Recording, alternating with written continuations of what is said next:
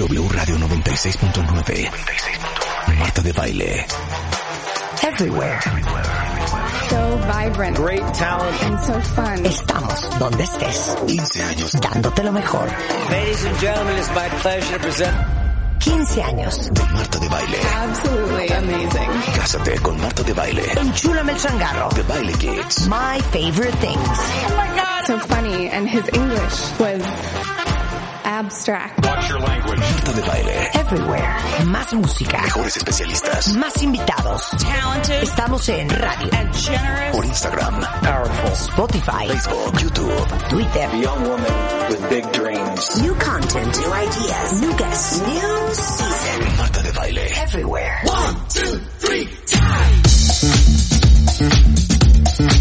Buenos días México, son las 10.12 de la mañana. Esto es W Radio 96.9. Estamos en vivo a partir de este momento hasta la 1 en punto de la tarde desde México para el mundo. ¿Cómo está Rebeca? Yo muy bien, Marta, qué bárbaro. O sea, ¿esto qué es? Raúl ya... Esto es prendidez. Oye, está bueno. Espérate. Mira. Cierto, sí, cierto. Me trago Sí mis está palabras. bueno, ¿eh? Sí está bueno. A ver.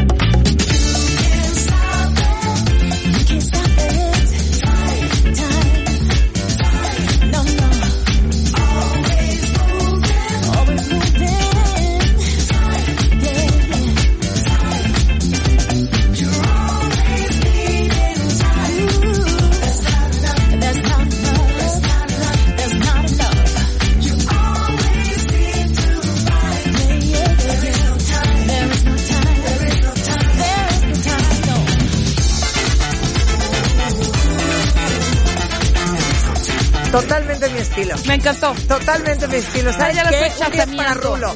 Un día es para Rulo, porque aparte hoy lunes es duro. Es duro, cuenta bien. Vamos a oír un poco más a Mickey Moore.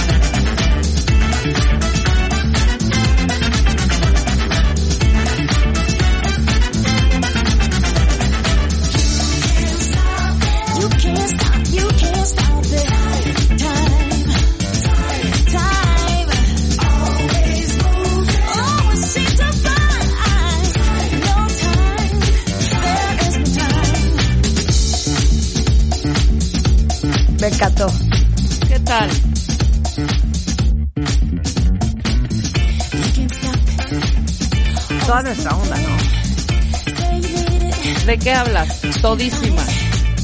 Pero esta no es nueva. ¿O sí es nueva? ¿Esta es nueva, Rulo?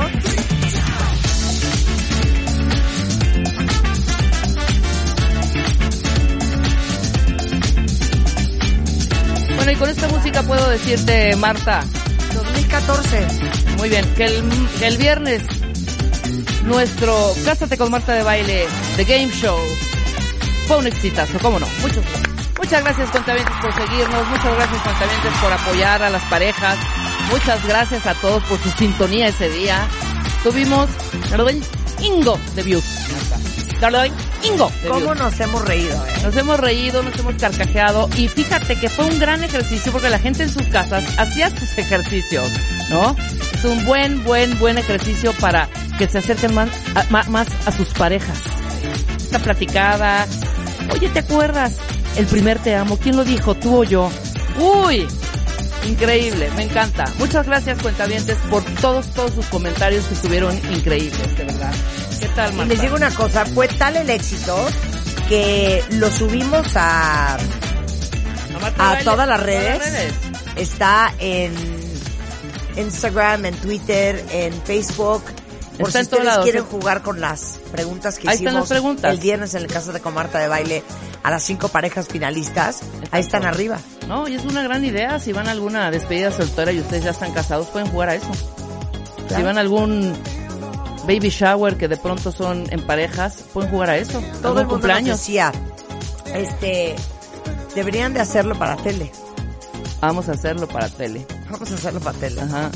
Estaría increíble. Imagínate un unitario, un- una hora Oye, no soy a la mala conductora de televisión, ¿eh? ¿Quién ha dicho lo contrario? Siempre No ha sido sé, muy Rebeca. buena. Quiero dejar eso contigo. No, te estoy diciendo, desde que hicimos eh, el Cerca de Ti con una marca de cosméticos que lo hacías muy bien. Y sobre todo, ¿sabes dónde? Dije que bárbara. Con la chaparrita de oro, ¿te acuerdas? Que condujiste dos o tres veces, muy bien lo hiciste. ¿Sabes qué? Respétenme. Oye, por supuesto, pero sí has hecho los Óscares, has hecho los Grammys, has hecho una serie de cosas que es una conducción, no tal cual en un, en un podio con 300 mil personas ahí. Ah, claro que sí, también lo hiciste. Condujiste a más de 10 mil cuentavientes en un baile. Eso es una muy buena Deberíamos conducción. hacer eso una para conducción de baile. muy divertido, ¿eh? Pues cómo no. Vamos a hacerlo. ¿Qué será? ¿En qué canal te latería? ¿Te ¿Qué gustaría en el ¿Tú crees que sería para el 2? o te gustaría en Fuerza As? ¿O te gustaría en No. en imagen? No, yo creo que para Netflix, ¿no? ¿Sí? Sí. Pues ok. ¿No? Con un Sony por ahí. Amazon Prime. Amazon Pla- Prime. Claro. Amazon Prime. Sí. Hoy hago mis llamadas. Qué bárbaro. Sea, qué bárbaro. Les digo una Que cosa, Marta se dio un, trago ahorita de Les agüita. voy a dar una confesión. Vengo a mi 26%. Esta- ¿Puedo decir que fue esa gran pausa o no? Sí. ¿Sí? Esta gran pausa, Marta se echó un bostezo que comió No sé, hoy amanecí muy cansada. Se comió a Willy, a Miguel, a Ana. Es, es más, al poli de la entrada hasta dijo, ay, güey, ¿qué es este aire? Pero ayer me eché dos muy buenos posts Ajá. eh, en mi Instagram. Unos videitos ahí. A mí el que me encantó fue el de felicitación que te respondí. Muchas gracias. Y Muchas gracias a todos los ayer fue cumpleaños de Rebeca Mangas, cuentavientes. ¿Te, Ah. te felicitaron mucho? Me ¿O felicitaron sentiste mucho. frágil? No, me felicitaron mucho. Agradecí en las redes. El tuyo fue increíble. O sea, y Marta tiene un tino para poner la foto en donde más cerda me veo. ¿Pero de qué hablas, Hija. hija? Te ves guapísima en esa Gordísima. foto. Yo creo que es la lateral. ¿Ves? Hay lateral. posiciones, hay Pero ¿sabes posiciones. qué me di cuenta? Que no tengo, no tenemos fotos juntas. Sí tenemos, chingo no de tengo. fotos. Pues sí, es que hay que contigo. sacarlas. Yo tengo muchísimas, de nuestros cumpleaños, muchísimas. Bueno, no vamos a poner el cumpleaños del 2002, obviamente no. Pero yo tengo muchísimas. Me hubiera dicho, pásame una foto, pásame. Bueno, me encantó ese post. ¿Cuál otro dices tú? ¿Qué post? Un video que hice con mi sobrino. Ese también lo vi. Un bailable. Está increíble el Muy bailable. divertido. Ajá. Eh, otro bailable que le hice a Spider-Man Vi el de Spider-Man. para que dejara de hacer ejercicio. Ese está padre, sí es cierto. El ejercicio y tú bailando atrás, ¿no? Exacto, pero no sé, hoy vengo cansada, cuenta bien. Pues no sé de qué, Marta. o ¿no? sea, yo que, no fue me van a oír a mil por hora, ¿eh? Hoy vengo leve. Es más, ¿no quieres hacer el programa sin mí? No, no, mamacita, si te, a ti se te paga un dinero por conducir y a mí por producir esto. Pero los temas están increíbles el día de hoy. Sí, este es más mi estado ¿Por de qué no me cantas las Más mañanitas a ver si te prendes? Yo no voy a hacer mi segunda porque pues obviamente no me voy a autocantar. Pero que te cante la sí, que me las cante, ¿verdad? Cuenta ¿O bien, quieres que ándale. te cante esta canción que dice así. Ándale, cántame esta. Vai ancora in spiaggia a Cántala. fare yoga. Disintossicati da nicotina. Sei ancora a dieta, sei di nuovo in onda. Vai a avvalerarti ogni mattina. Un altro giorno in paradiso. It's a beautiful day, mi quasi sembra uguale. Quando ti vedo invece, mi smetta di pensare. È così che mi ha detto. Tu, tu sei la fine del mondo, la fine l'inizio, paradiso bis.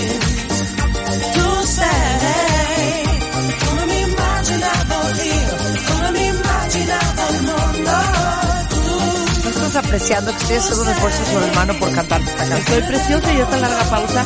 Venga, porque Marta además también canta italiano. paradiso. ¿Sabes paradiso? Tu sei come mi Sí, hoy vengo leve. Sí. Hoy vengo light. Está bien, los A cuentamientos, ver, porcentajes. ponme algo ad hoc a mi estado de ánimo.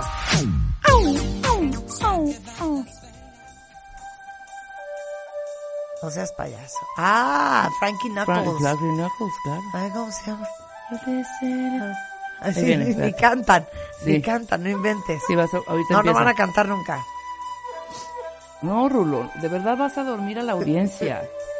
Es que este es mi estado de ánimo, no lo conoce.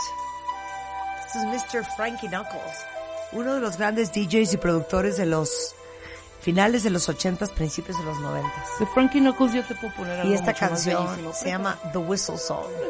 ¿No es preciosa? Me encanta, pero me gusta más de Frankie No, Knuckles. no empieza a poner música que luego se nos va a juntar el que hacer. Cállate, no, nada más esta. Oye, es mi cumpleaños. Es cierto, es tu cumpleaños. Sí, puedo hacer lo que quiera de aquí al viernes. poner una sola canción. Una. Déjame poner a Frankie. Oye, qué bonito. Lo que pasa es que puso el extended version. Exacto.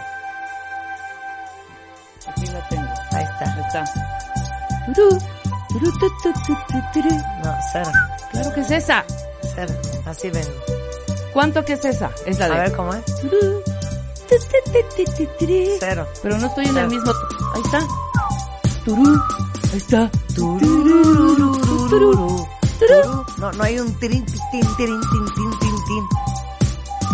Este es mi estado de ánimo. Pues saben que ahorita me acordé de una gran canción No, voy que yo. solamente los super ruquenials se podrían acordar. ¿Se acuerdan de eh, la canción de The Art of Noise, Moments in Love? Sí, sí. Eh, con esa canción abríamos las noches mágicas de WFM. Noche mágica, noche WFM. Exacto, se llama The, The Art of Noise es la banda y la canción se llama Moments in Love. Y yo creo que es más mi estado de ánimo, The Art of Noise, todavía que esta, ¿eh? A ver, échame The Art of Noise. a ver, póntela. Uy. Si esta era para cerrar ya. Pero no, hay un- otra versión de esto. Esa no es. Que esta es más rápida. Esta no es. A ver.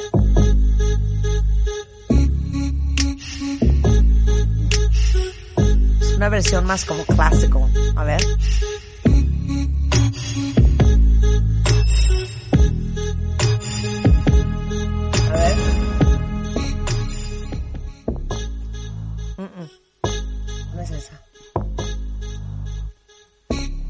Que las versiones es muy importante, cuentavientes. No es cualquier versión. Esta no es Rulo. Oh, vas a tirar el rating de veras, hijo. Exacto. Ponla, ponla. Bueno, ya voy yo. No, espérate, quiero ponerles esta canción. Oye, qué bonita es.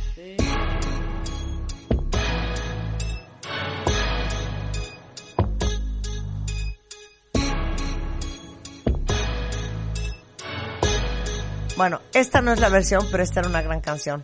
Moments in Love, The Art of Noise. Sí, Y es cierto, no es esta a versión. Charo decir, Exacto. Noche mágica, noche WFM.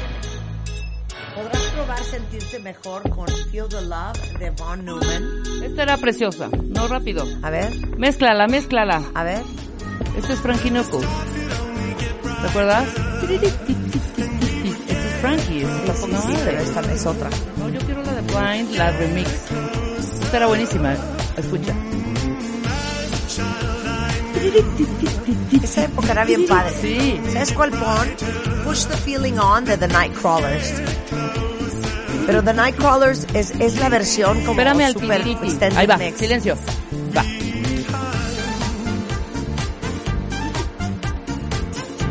Sí, sí. Esa era que tú pensabas que era, pero no era, ¿ves? Esta pensé que era, claro. No. sí A ver. Pensé que era, que era esto. Ponme The Nightcrawlers. Échamela, échamela, échamela, échamela. ¿Se acuerdas de esta? ¿Se acuerdan de esta cuenta dientes? Claro.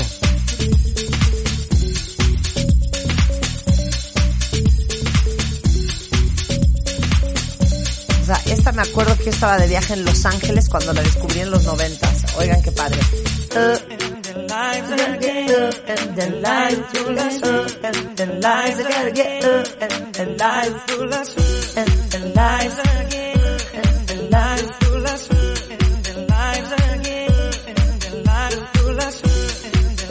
A ver, mézclala con esta.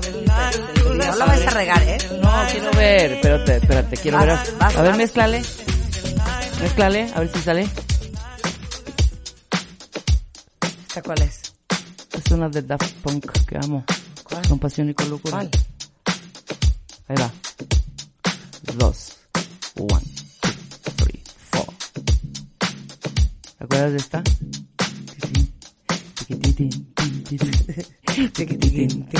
Padrísima. Lo que pasa es que estas, estas grandes canciones, las extensiones son larguísimas. Y esta es la versión corta, imagínate. Pero este, es- este, mira qué rico. Este está punk. Mira qué bonito. Era padrísimo el house en los 90. Padrísimo. ¿Pero te acuerdas de esta? Dale, mezclala bonito. Claro. Uf, esta era Uf. infernal, cuenta bien. Infernalia. Infernal.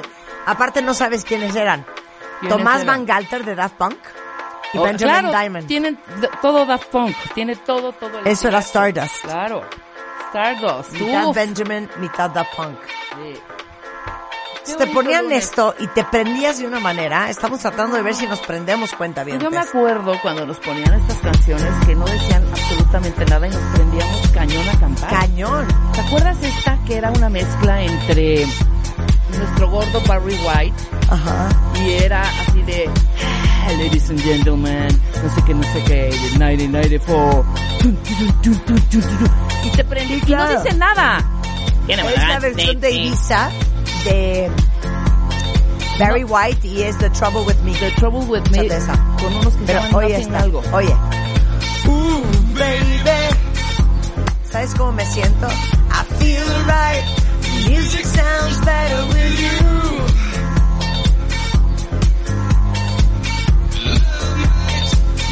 Back together. Hijo, Gran rola, ¿eh? Gran rola. Music sounds better with you. ¿Sabes qué? Love might bring us back together. Y había otra de esa época que era una joya. Ya que es cuál. también mi mood del día de hoy. Mézclala. Espérate, nada más falta una parte. Espérate. Oye esto.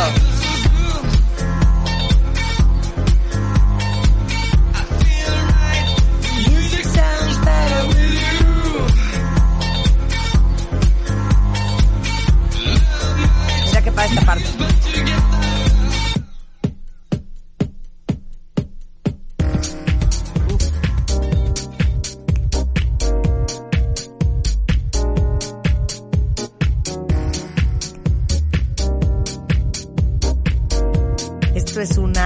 Oh, Joya, the deep dish. A child is born on the east side of town with the world in his hands. His mother an angel with no food to eat says that love is our last stand. The child grows spreading hope through the world with the Estos eran gabachos. Se llama Deep Dish. Sharam Y ¿Les digo cómo dice? el profundo plato. Dice.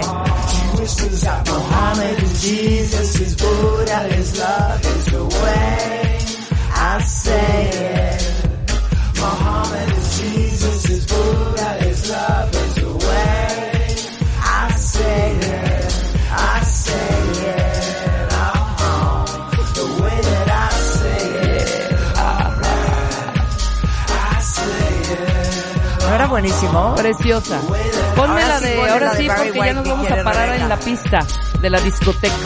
Con esto nos prendíamos en los años 90, cuentavientes. Estabas con tu drink en una mesita y de pronto escuchabas esto y decías, no manches, jura que la están poniendo en este momento.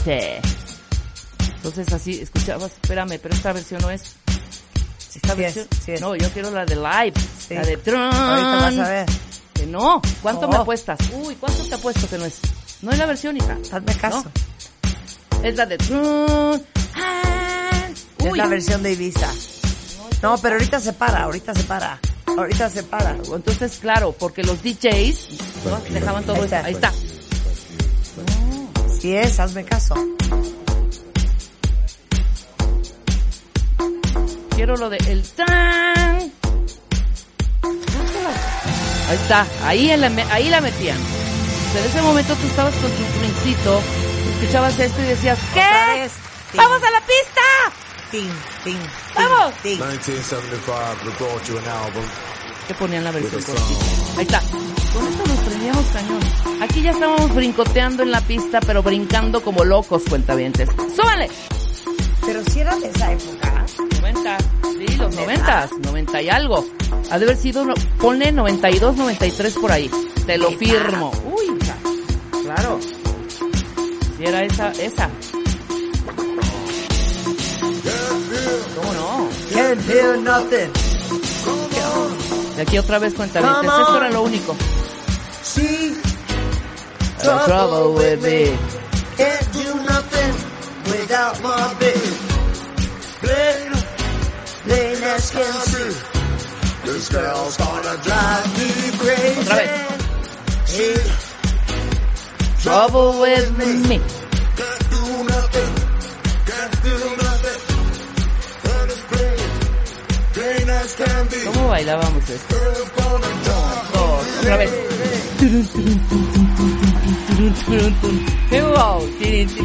Go. Era No, como- Doris Liani, cantando pajarillo prende esto. Dos ¿eh? lugares espectaculares donde ponían esta música. El Salamanca, en la calle Salamanca. ¿Fuiste alguna Oye, vez? Y dice- las veladoras. Dice, dice este nene que casi hemos logrado cambiar su estado de ánimo. ¿Sí? ¿Para abajo o O para sea, arriba? necesitamos prender más. A ver, ¿cuál ponemos? No, pues ya, hija, ya se te acabó ya no hay manera. Una más. Una más. De esa época. Put your hands, put your hands, put your hands. Anda. Híjole, hemos venido de más a menos. ¿eh? Sí. Pero ahí vamos. Ahí vamos. Este es cada vez que te veo. Es Claro. un gran colectivo de varios músicos y DJs que se llaman Negrocan. Esta también la ponían en las veladoras en el Salamanca. Ambos lugares de los Moctezuma, creo que de Pablo o de Pedro, no sé de, de quién era. Un, Un beso a esos chiquillos que Los tanto chiquillos quiero. que super rockean cañón. Oigan, qué bonito. Cada vez que te veo, me acuerdo de esos tiempos, con la cerveza al litro, mirando la puesta del sol. El escritorio era una mesa, colocada en la vereda, se juntaban los amigos a discutir la Todo situación. dice Marta. Este es lo más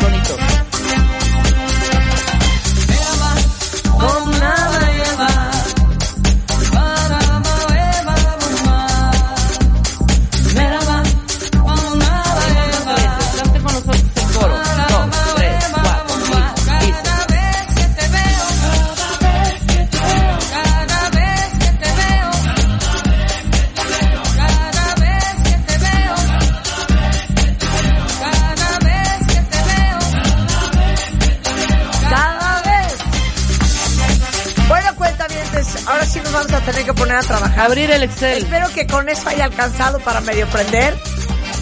Regresando del corte, vamos a hablar de la microbiota intestinal. Estoy traumada con esta historia de que te afecta en la salud física, obvio, pero también la mental y la emocional. Vamos a hablar de Feng Shui para el amor con Ángeles Soto, eh, especialista española en Feng Shui o Feng Shui, y Ana Mar Orihueles en the house. Escuchando tu cuerpo pasará. Todo eso hoy lunes antes de la una en W Radio.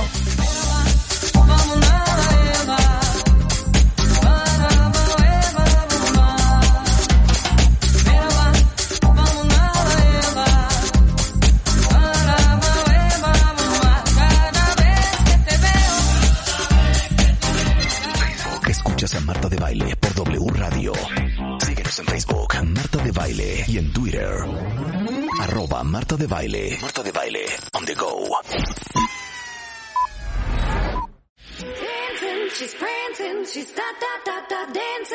Estamos donde estés. Marta de Baile, al aire, solo por W Radio 96.9. Estamos de vuelta.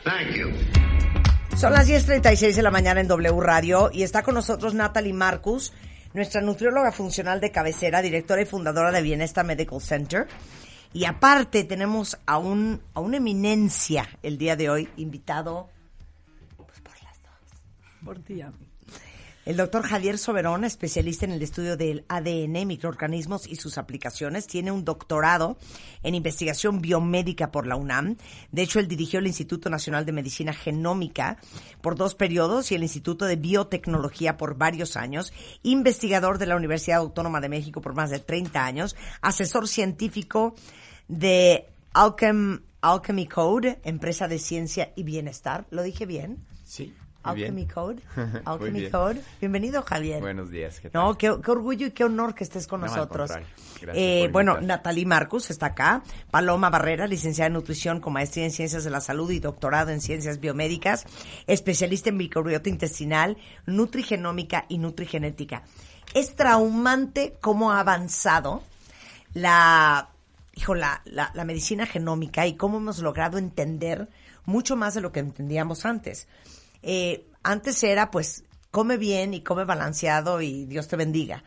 Y hoy en día, y es algo de lo que hemos hablado los últimos cuatro años en este programa, de toda la microbiota intestinal, y a lo mejor lo hemos enfocado mucho a cuando terminas de tomar antibióticos, o cuando estás suelto del estómago, cuando tienes diarrea, pero cada vez se sabe más, y por eso estamos aquí hoy todos, ¿verdad, Natalia? Bueno, Marta, gracias por invitarnos, Rebe. Fíjate que sabemos que hay más de 100 trillones de bacterias, ¿no? En nuestro organismo, principalmente en nuestro aparato digestivo, que se encargan de protegernos contra virus, bacterias, enfermedades, hasta enfermedades del estado de ánimo, depresión, que es lo que vamos a hablar hoy, la relación con nuestras bacterias y riesgo de diabetes, riesgo de cáncer, riesgo de... Oye, la diarrea es lo de menos. La lo diarrea es lo demás de es menos. andarte arrastrando por la vida.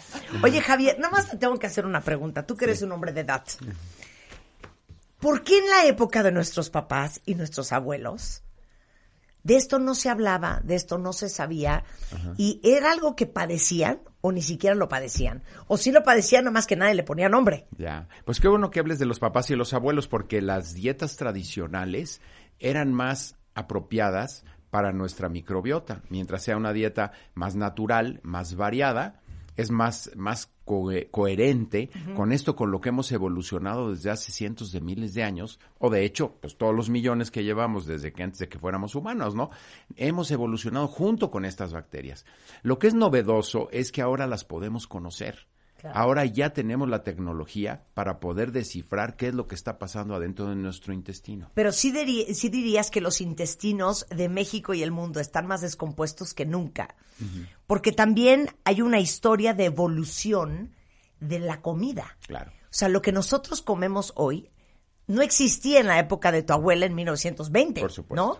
O sea, ustedes han hecho estudios y análisis, por ejemplo, de la historia de la comida. Bueno, eso quizá uno de los asuntos que más me entusiasman a mí de participar como asesor con esta empresa Alchemy Code es la posibilidad de ir teniendo una base de datos de cómo ha influido la dieta en las diferentes eh, poblaciones, porque nosotros Claro. comparamos con la de Estados Unidos, por ejemplo, que es una de las bases de datos importantes que hay hoy, pero no tenemos suficientes datos de nuestra microbiota de los mexicanos, que comemos a ver, dame ejemplos, dame que- ejemplos. O que- sea, 1920 versus 2020. Ah, bueno, ahí por pues totalmente el alimento chatarra.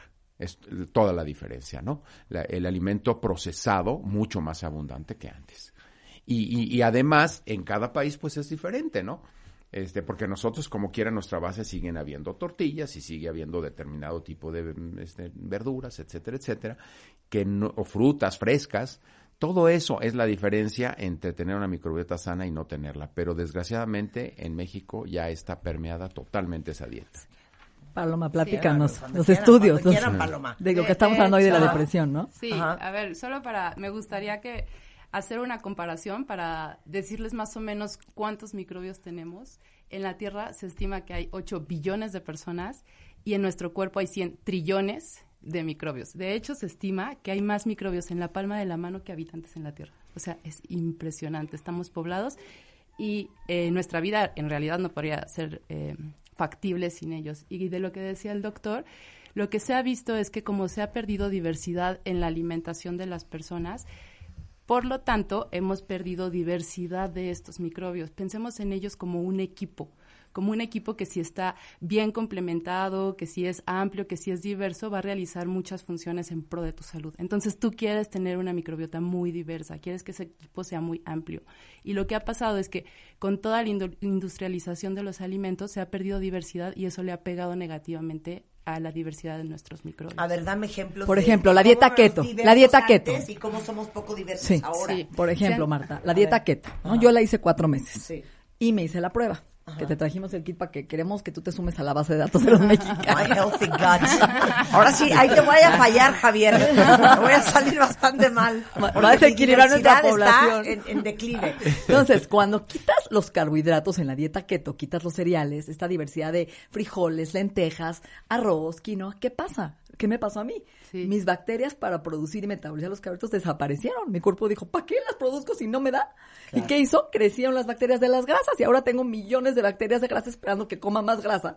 Y entonces eso desequilibra, mi riesgo de diabetes aumentó porque ahora no tengo estas bacterias que me protegen de diabetes y que metabolicen la fibra, porque no hay. Entonces sí es importante lo que está diciendo. Eso O sea, también se ve en los estudios, han hecho estudios de migración, en donde estudian personas, por ejemplo, de Centroamérica, que tienen una dieta pues más cercana a la agricultura. Yo soy centroamericana, Pilar. Digo, Y- Paloma. Y, esta, y estas personas cuando migran a países más industrializados, por ejemplo Estados Unidos, pierden diversidad rotundamente. ¿Por qué? Porque adoptan un, un tipo de alimentación que es más cercana al de conocidísimo de la dieta occidental, ¿no? Muy alto en refinados, azúcares, grasas, y entonces eso le disminuye mucha diversidad y funciones de su Y microbiota. aumenta su riesgo de diabetes, de Claro. colesterol, ¿no? Que es importantísimo. Entonces, lo que estamos viendo, Marta, es que directamente nuestra dieta puede cambiar la microbiota para bien o para mal en tres meses. O sea, si yo ahorita me pongo a comer azúcares, harinas, alcohol, alimentos procesados, voy a crecer. Ahí las les hablan bacterias- cuentavientes. Las, las bacterias patógenas, cándida, ¿no? Levaduras, ciertos hongos que se alimentan de eso y voy a desequilibrar teniendo lo que se llama disbiosis, falta de vida. Y si yo en tres meses decido meter cereales, frutas, verduras y una dieta mediterránea, que ahorita vamos a hablar cuál es la mejor para la microbiota, voy a apagar esa inflamación, voy a disminuir mi riesgo de enfermedades y voy a empezar a Ok, a ver. ¿quién me contesta esta pregunta? ¿Cuál es la lista de tipos de alimentos que más destruyen tu microbiota? O sea, si yo les preguntara, a ver, cuentavientes, ¿ustedes quieren destruir su microbiota, entonces estar mal del estómago y estar deprimidos y estar arrastrando y estar cansados y tener riesgo a tener diabetes? Coman dos puntos, cantidades industriales de... Eh, alcohol. Ahí te hablan, Rebeca. Ay, Dios mío. Yo no soy industrial, pero sí, un poco Sale, sí. sale en el estudio cómo metabolizas el O sea, alcohol. el alcohol, a ver, ¿qué habla del Sí, alcohol? por favor. Vamos uno por uno. Sí, sí. alcohol. Sí, el alcohol no le gusta a tus microbios intestinales definitivamente. El alcohol tiene muchos efectos sobre el sistema digestivo y sobre los microbios. En el sistema digestivo lo que hace es que acelera los movimientos intestinales. Por eso es que algunas personas cuando beben mucha, mucho alcohol, eh, pues les da diarrea o se enferman del estómago. ¿Por qué? Porque facilita o mueve más rápido el intestino. Y la otra cosa es que como a las bacterias no les gusta el alcohol, cuando este llega a tu intestino, estas bacterias eh, empiezan a producir ciertos químicos que mandan señales a tu cerebro y entonces el cerebro que es súper mandón regresa señales al intestino para qué?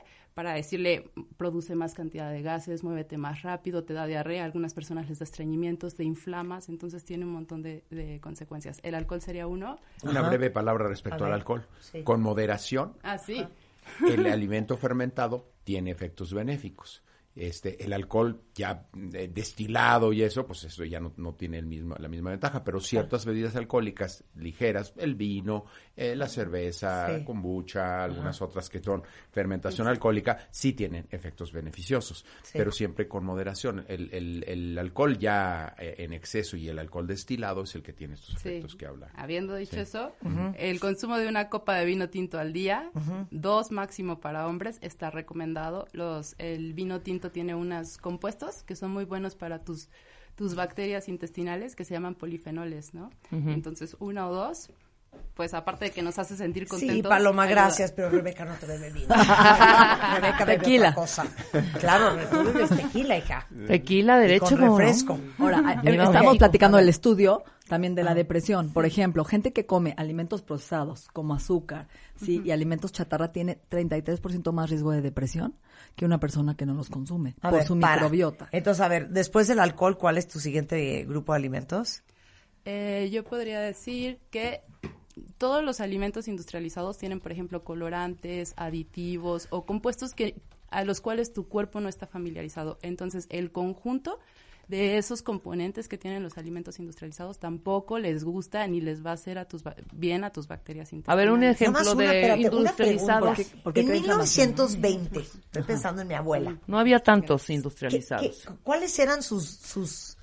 Leche bronca. No, ¿cuáles eran sus dulces? ¿Ya me entendiste lo Ah, que quiero sus- saber? sus- sí. Los hacían en ¿Cuáles eran casa. sus papitas? Los ¿Cuáles hacían en sus casa. galletitas? Había pan. Hacían Iban polvorones. a la farmacia o a la tiendita a comprar qué? Bombones, por En ejemplo. 1920. Habían chocolates. ¿Qué compraban? Chocolate. Bueno, el chocolate es buenísimo, ¿eh? El chocolate 60%. amargo, más de 70%. Bueno, amargo y sin No seas azúcar. payasa, Paloma. Pero, pero chocolate Rebe, amargo. hacían sus galletas en casa, El con pan, mantequilla natural, exacto, con el pan y el polvorón y, ca- nuez dulce, molido, sí. nueces hacían sus polvorones en casa con mantequilla, nueces, no tenían acesulfames, plenda, canderel. Claro, no tenía todo eso. Esos edulcorantes que Ahora, hoy ¿sabes dónde yo me, me asusté terriblemente este fin de semana? Que dice, voy a, voy a ser un poco sana. Ver, Veo una lata de atún y digo, esta lata de atún me la voy a comer. Perfecto. Nunca había visto una, un fecha de caducidad de las latas de atún, jamás. Yo abro y veo la lata de caducidad, perdón, la fecha de caducidad y dice X fecha de febrero del 2024. ¿Cómo un atún, que es un animal muerto, puede permanecer con, imagínate qué tanto tendrá, que puede permanecer comible cuatro años después? Bueno, esos son los conservadores de los y quién sabe dónde lo, cuándo lo mataron, además. ¿No? Igual el año pasado. ¿Cuándo lo pescaron? Ese es Exacto. un industrializado, por O ejemplo. sea, todo aquel alimento, así muy a grandes rasgos, que tenga etiquetas, Ajá. podría ser un in- industrializado. Entonces, haz el ejercicio, llega a tu casa, abre la alacena de tu Está casa. terrible, Marta, no me escuchaste. ¿Cuántos, ejerci- ¿Cuántos alimentos tienen estas etiquetas? Y esos son tus alimentos industrializados. Antes un pan de caja, cuando estábamos chiquitas, ya a los cuatro días ya teníamos... Ahora tienes ese pan de caja, No Y ahora tienen. no tienen. Nada. Se ponen duros, pero no les sale pero moho. no les, no les sale mo. Lo tienes un mes ahí. Exacto, por los conservadores. Por eso de- yo, de veras, yo pienso Está terrible. que mi propuesta de hace tres años no es una mala idea.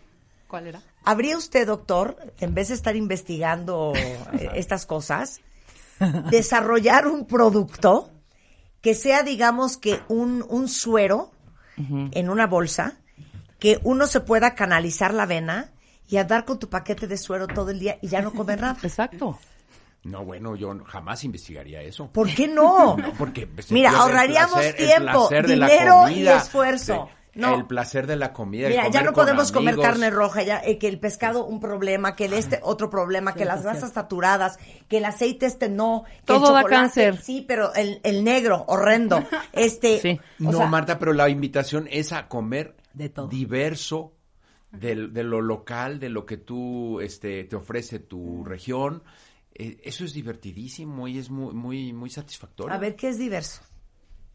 ¿Qué es Dame un diverso? ver, dame un Diverso. Dame un diverso. El alimento favorito de tus microbios es la fibra. ¿En dónde obtienes la fibra? En los seis grupos eh, de las plantas, que son frutas, cereales, em, cereales integrales sobre todo, verduras, nueces y semillas, las leguminosas como frijol, haba, lentejas y las grasas vegetales como aceitunas y aguacate.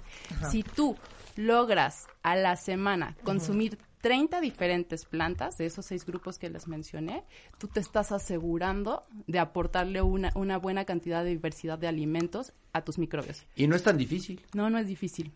Es Por que nadie quiere comer ese alimento. Exacto. Yo quiero un mollete con frijoles y queso. Eso es lo que yo y una pizza. Lo Bueno. que estás diciendo es la base de por qué la alimentación ha variado hacia donde ha variado. Porque se ha diseñado para un, ser un satisfactorio inmediato. Para que sea más rico, más, eh, digamos, más atractivo, más claro. sustancioso. Y todo el alimento y, las, y los restaurantes de cadena, estos que, que dan cosas muy apetecibles, todos se van sobre eso. Sobre algo que sea muy atractivo de lo inmediato. Pero eso no es lo, no es lo, lo adecuado para tu organismo. Claro. Les damos unos ejemplos de, para que veamos que no es tan difícil realmente lograr las 30. Si te haces un licuado en la mañana, o sea, en realidad hacerte un licuado siempre de agua, avena y manzana, aunque avena y manzana son excelentes alimentos, no, eso no, en realidad no te está ayudando mucho a tu salud intestinal porque estás consumiendo siempre lo mismo. Entonces, ¿qué tip te doy? En lugar de ponerle manzana, ponle un poquito de manzana, un poquito de fresa, un poquito de uvas. En lugar de ponerle avena, ponle avena, un poquito de amaranto, un poquito de chía, si tú así quieres.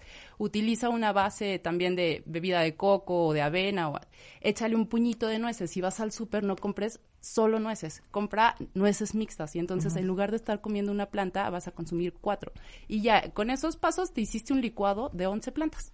De las Fíjense, 30, yo nunca 11. oí que Paloma dijera papaya, miel de abeja, Exacto. granola, Bueno, bueno. jugo de naranja, nada de eso. Bueno, vele variando a las frutas. O sea, un día ponle lo que te dije, al día siguiente melón y papaya, después ponle manzana y plátano. Y, y justo esa diversidad es a la que nos referimos. Si tú tienes una alimentación diversa, rica en plantas, tus microbios van a estar diversos también. México está más enfermo que nunca, Javier. Pues de- definitivamente. Eh, estamos tratando de revertir, ¿no? Desde el sector salud con mensajes y esto, pero no- muy, muy insuficiente las campañas, porque efectivamente ha permeado esta dieta eh, poco saludable, con una vida más sedentaria, con más estrés, combina todo eso y la microbiota está en el horror. Por eso la queremos estudiar más. Por Bueno. ejemplo, hay que ex- es interesante el ejercicio en la microbiota. ¿Cómo cambia? Sí, Platícanos. sí, sí. La, la, ahora que tenemos el privilegio este tan grande de tecnológicamente poder ver cómo está modificándose la microbiota, te das cuenta que en procesos más o menos largos, ¿eh? tienen que ser varios meses, tú puedes modificar esa microbiota si pasas de una dieta eh, poco favorable a una correcta. Y eso inmediatamente se nota en, la, en el estado de bienestar. Puedes ayudar a contender nuestros graves problemas como el de la diabetes, como de la obesidad, este, todo lo que es la enfermedad metabólica, ¿no? que son nuestros gravísimos problemas de salud. Regresando del corte, ¿cómo pueden saber ustedes si tienen la microbiota destruida o no? ¿Qué impactos tienen en la parte física? Pero déjenme tratar de llegarles por otro lado. ¿Ustedes han podido pensar alguna vez que a lo mejor el estómago, que los conocedores dicen que es el segundo cerebro del cuerpo, es el responsable de su apatía, su depresión, su desgano, su falta de energía, su poco buen estado de ánimo? De eso vamos a hablar regresando en W Radio. No se vayan. Suscríbete a Marta de Baile en YouTube. No te pierdas los de Baile Minutos. The Baile Talks. Y conoce más de Marta de Baile y nuestros especialistas. Marta de Baile. On the go.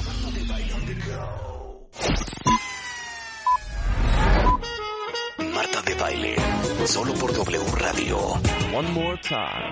96.9. Estamos donde estés. Tratando de entender mejor cómo funciona nuestro cuerpo, hoy estamos hablando de la microbiota intestinal y que tiene todo que ver con, obviamente, nuestra salud física, pero también les tengo una noticia, la mental y la emocional. Y qué fuerte lo que estamos discutiendo, porque si uno no está bien de la- del estado de ánimo, pues lo primero que vas a hacer es ir a un psiquiatra, que seguramente te va a medicar. Pero nadie va a ver cómo está tu microbiota intestinal. Sí, qué impresionante. Y que a lo mejor estás con esta depresión porque traes un desajuste espantoso. Está con nosotros Natalie Marco, nuestra nutrióloga funcional, el doctor Javier Soberón, que es especialista en el estudio del ADN, microorganismos y sus aplicaciones, doctor en investigación biomédica de la UNAM y experto en el tema, y Paloma Barrera, que es también eh, coordinadora científica eh, y socia fundadora de Alchemy Code, eh, empresa de ciencia y bienestar. Ella es doctora en ciencias biomédicas y estamos tratando de entender cómo impacta la microbiota en nuestro físico, nuestra emoción y nuestra mente. A ver, Javier. Pues es el tema, el tema que, que hemos comentado es que ahora podemos conocer estos microbios y podemos empezar a asignar todas las funciones que cubren. No solamente lo que sería obvio, ¿verdad? Que es pues tomar el desecho que no pudimos digerir de la comida y aprovecharlo para su crecimiento, sino que producen un montón de compuestos, de sustancias que nuestro cuerpo necesita. Entonces, tener una microbiota saludable, diversa y bien establecida es crucial para la salud. Hoy día lo podemos ver y podemos determinarlo en cada persona. La salud personalizada que toma en cuenta la microbiota. Ok, dame la lista de todos los síntomas físicos, emocionales y mentales que te pueden estar indicando que tu microbiota está hecho un desastre. Sí. Arráncate, Paloma. Va. Qué, qué difícil, ¿verdad? Eh, no hay Vamos unas... por órganos. Mente. Bueno, un poquito para, para regresar nada más tantito a lo que decía el doc. Eh, el intestino tiene una comunicación súper estrecha y súper directa con el cerebro, en algo que le llamamos eje intestino-cerebro. Y se comunica de tres formas principales. Una de estas comunicaciones es eléctrica, que es a través del sistema nervioso. Otra es química. Eh, en el intestino se producen ciertos químicos que entran al torrente sanguíneo y después llegan a tu cerebro y le mandan ciertas señales a tu cerebro. Y la tercera es hormonal. Y estas comunicaciones suceden en, en, así fracciones de segundos. Entonces es muy estrecha la comunicación que hay.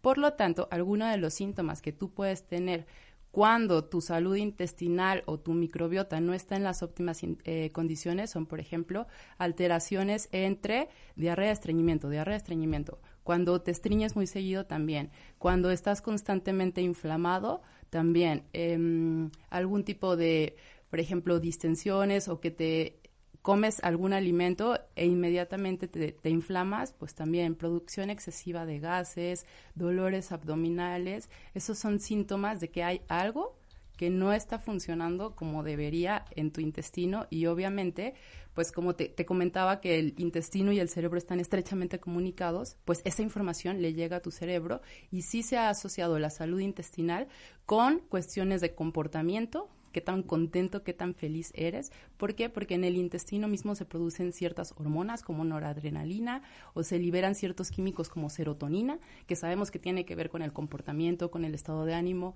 con trastornos del sueño, por ejemplo, también, ¿no? Y si no dormimos bien, pues al día siguiente no nos podemos levantar con esa vitalidad y esas ganas y entonces se vuelve un ciclo negativo que en, en algún punto hay que romper y lo podemos romper tratando de mejorar nuestra salud intestinal. Pero a ver, dime una cosa. Como eh, un altísimo porcentaje de la población vivimos, y me incluyo, eh, con eh, síndrome de intestino irritable. Tenemos colitis, tenemos gastritis, tenemos reflujo. Diez, y, más de 10 millones de personas. Claro, entonces, y todos andamos enchochados, empastillados, metiéndonos todo lo habido y por haber para la acidez del estómago, para el reflujo, para desinflamarte, para los gases, para la distensión, para el dolor, para... No, de, o sea, eso es resultado de una mala microbiota. En, en, veces sí, en veces no. A ver, en muchas medidas sí. En, eh, y es el problema es que antes no podíamos verla. Ahora ya podemos leerla. Ahora ya podemos ver ese factor tan crucial en nuestra salud. De hecho, tú puedes hablar con un, los gastroenterólogos y, y te pueden decir, sí, la microbiota es muy importante pero bueno, no tienen el entrenamiento Ajá. para poderla interpretar. Claro. Eso es un, una cosa muy nueva. Uh -huh. eh, eh, hoy día eh, tenemos clarísimo que el microbioma va a ser uno de los factores clave para la ciencia del bienestar y para la ciencia de la salud. Y por eso es que es muy importante el desarrollar esto y desarrollarlo para nuestro país, con nuestra propia estilo de alimentación, nuestra claro. gente. Y es, ese es el, una de las razones de ser de esta empresa. Hay un test eh, que se llama Healthy Gut, del cual vamos a hablar ahorita, pero lo importante. que voy es, espérame, o sea, estoy buscando una luz en el túnel oscuro sí. de toda la gente que padece de reflujo, de colitis, de gastritis, de distensión, de estreñimiento, de diarrea. De obesidad es bien importante sí. que todos ellos, Sepan. antes de continuar metiéndose todos los chochos en la farmacia, la curita, ¿no? Vean, exacto, son curitas. Vean que a lo mejor este es un problema más profundo que tiene que ver con microbiota. Sí. Y todo lo que nos estamos tomando es simplemente, ahora sí que poniéndole un dedo al sol. Pues también algo ¿no? importante, ¿Qué, ¿qué, vas? Vas con el gastro y te recomiendo un probiótico, que no está mal. Uh -huh. Pero otra vez, el probiótico, ¿qué cepa te está dando? A lo mejor te está dando una porque muchos de los productos que, no que compramos que y no es la que necesitas claro. o un paso antes qué estoy haciendo con mi dieta que no estoy poblando uh -huh. no estas bacterias claro. y estoy comiendo lo mismo diario papaya claro. Ok, lo voy a resumir de esta manera. Los que están hasta la madre de estar mal del estómago, váyanse y háganse este examen. Se llama Healthy, eh, healthy Gut, o sea, Intestino, intestino saludable. sano, eh, My Code, que es un análisis de cómo está toda tu microbiota y ahorita les vamos a explicar exactamente cómo funciona. Nada más. Eh, ya no me quieres hablar nada más de la parte Sí, de los emocional. medicamentos. A ver, los Ah, medicamentos. Cuando preguntabas hace rato qué no le gusta a tus microbios, los medicamentos. No hay que generar, no hay que generar un miedo ni nada por el estilo. O sea, hay ocasiones en donde los antibióticos o los antiácidos son necesarios para el tratamiento de Claro. algunas enfermedades, pero no hay que abusar de ellos. O sea, el problema es que antes no teníamos conciencia de este universo de microbios Claro. que vivía dentro de nosotros, ¿no? Y ahora sí lo sabemos y sabemos la relevancia que tiene en cuestiones de salud y de enfermedad. Oye, es que ahorita estoy pensando en las palabras de mi gastro que me dice, sí, tómate eso porque eso lo que hace es que inhibe la bomba de protones o la... Sí, Sí, sí. la bomba de Sí, la protones. bomba de protones. ¿No? Sí. Y entonces yo ahorita me quedo Qué horror, pensando, qué horror. pero ¿por qué esta bomba de protones está trabajando tan fuerte Sí. que yo tengo que tomarme algo para que lo inhiba? Que ¿Ya a la larga te da osteoporosis, te roba ¿No? el calcio, ¿no? Sí. Sí, por supuesto, todos los medicamentos tienen una función para situaciones agudas que pueden, que, que te sacan adelante a los pacientes, ¿no?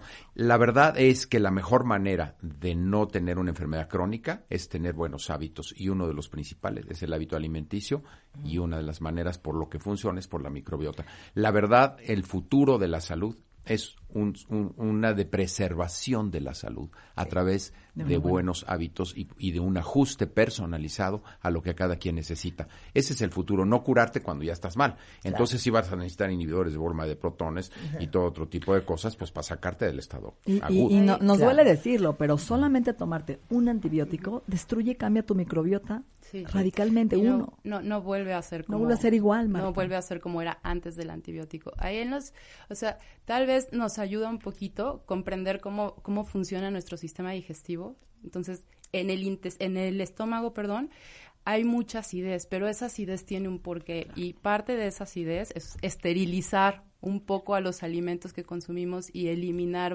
bacterias u otros microorganismos que puedan ser dañinos para nosotros. En el momento en que nosotros cambiamos esos pHs, lo que hacemos de manera secundaria es alterar el crecimiento de algunas bacterias. O sea, hay algunas bacterias que viven en ambientes sumamente ácidos y hay algunas bacterias que viven en ambientes más neutros, ¿no? Pero si tú cambias esos pHs, pues alteras qué bacterias crecen. Eso se ha asociado, lo de la, lo de los inhibidores de la bomba, Sí. con, con SIBO, ¿no? Helicobacter pylori con sobrecrecimiento Con bacteriano. sobrecrecimiento El bacteriano. Helicobacter pylori le encanta la acidez. Entre más ácido estés, No, ahí pues vas a- ahorita que me haga yo este examen voy a salir entonces de la cola. ¿eh? Entre todo lo que me meto y todos los antibióticos. Se llama My Code Healthy Gut y es de Alchemy Code. Y entonces, Ceci, ¿por qué no nos platicas cómo funciona este examen?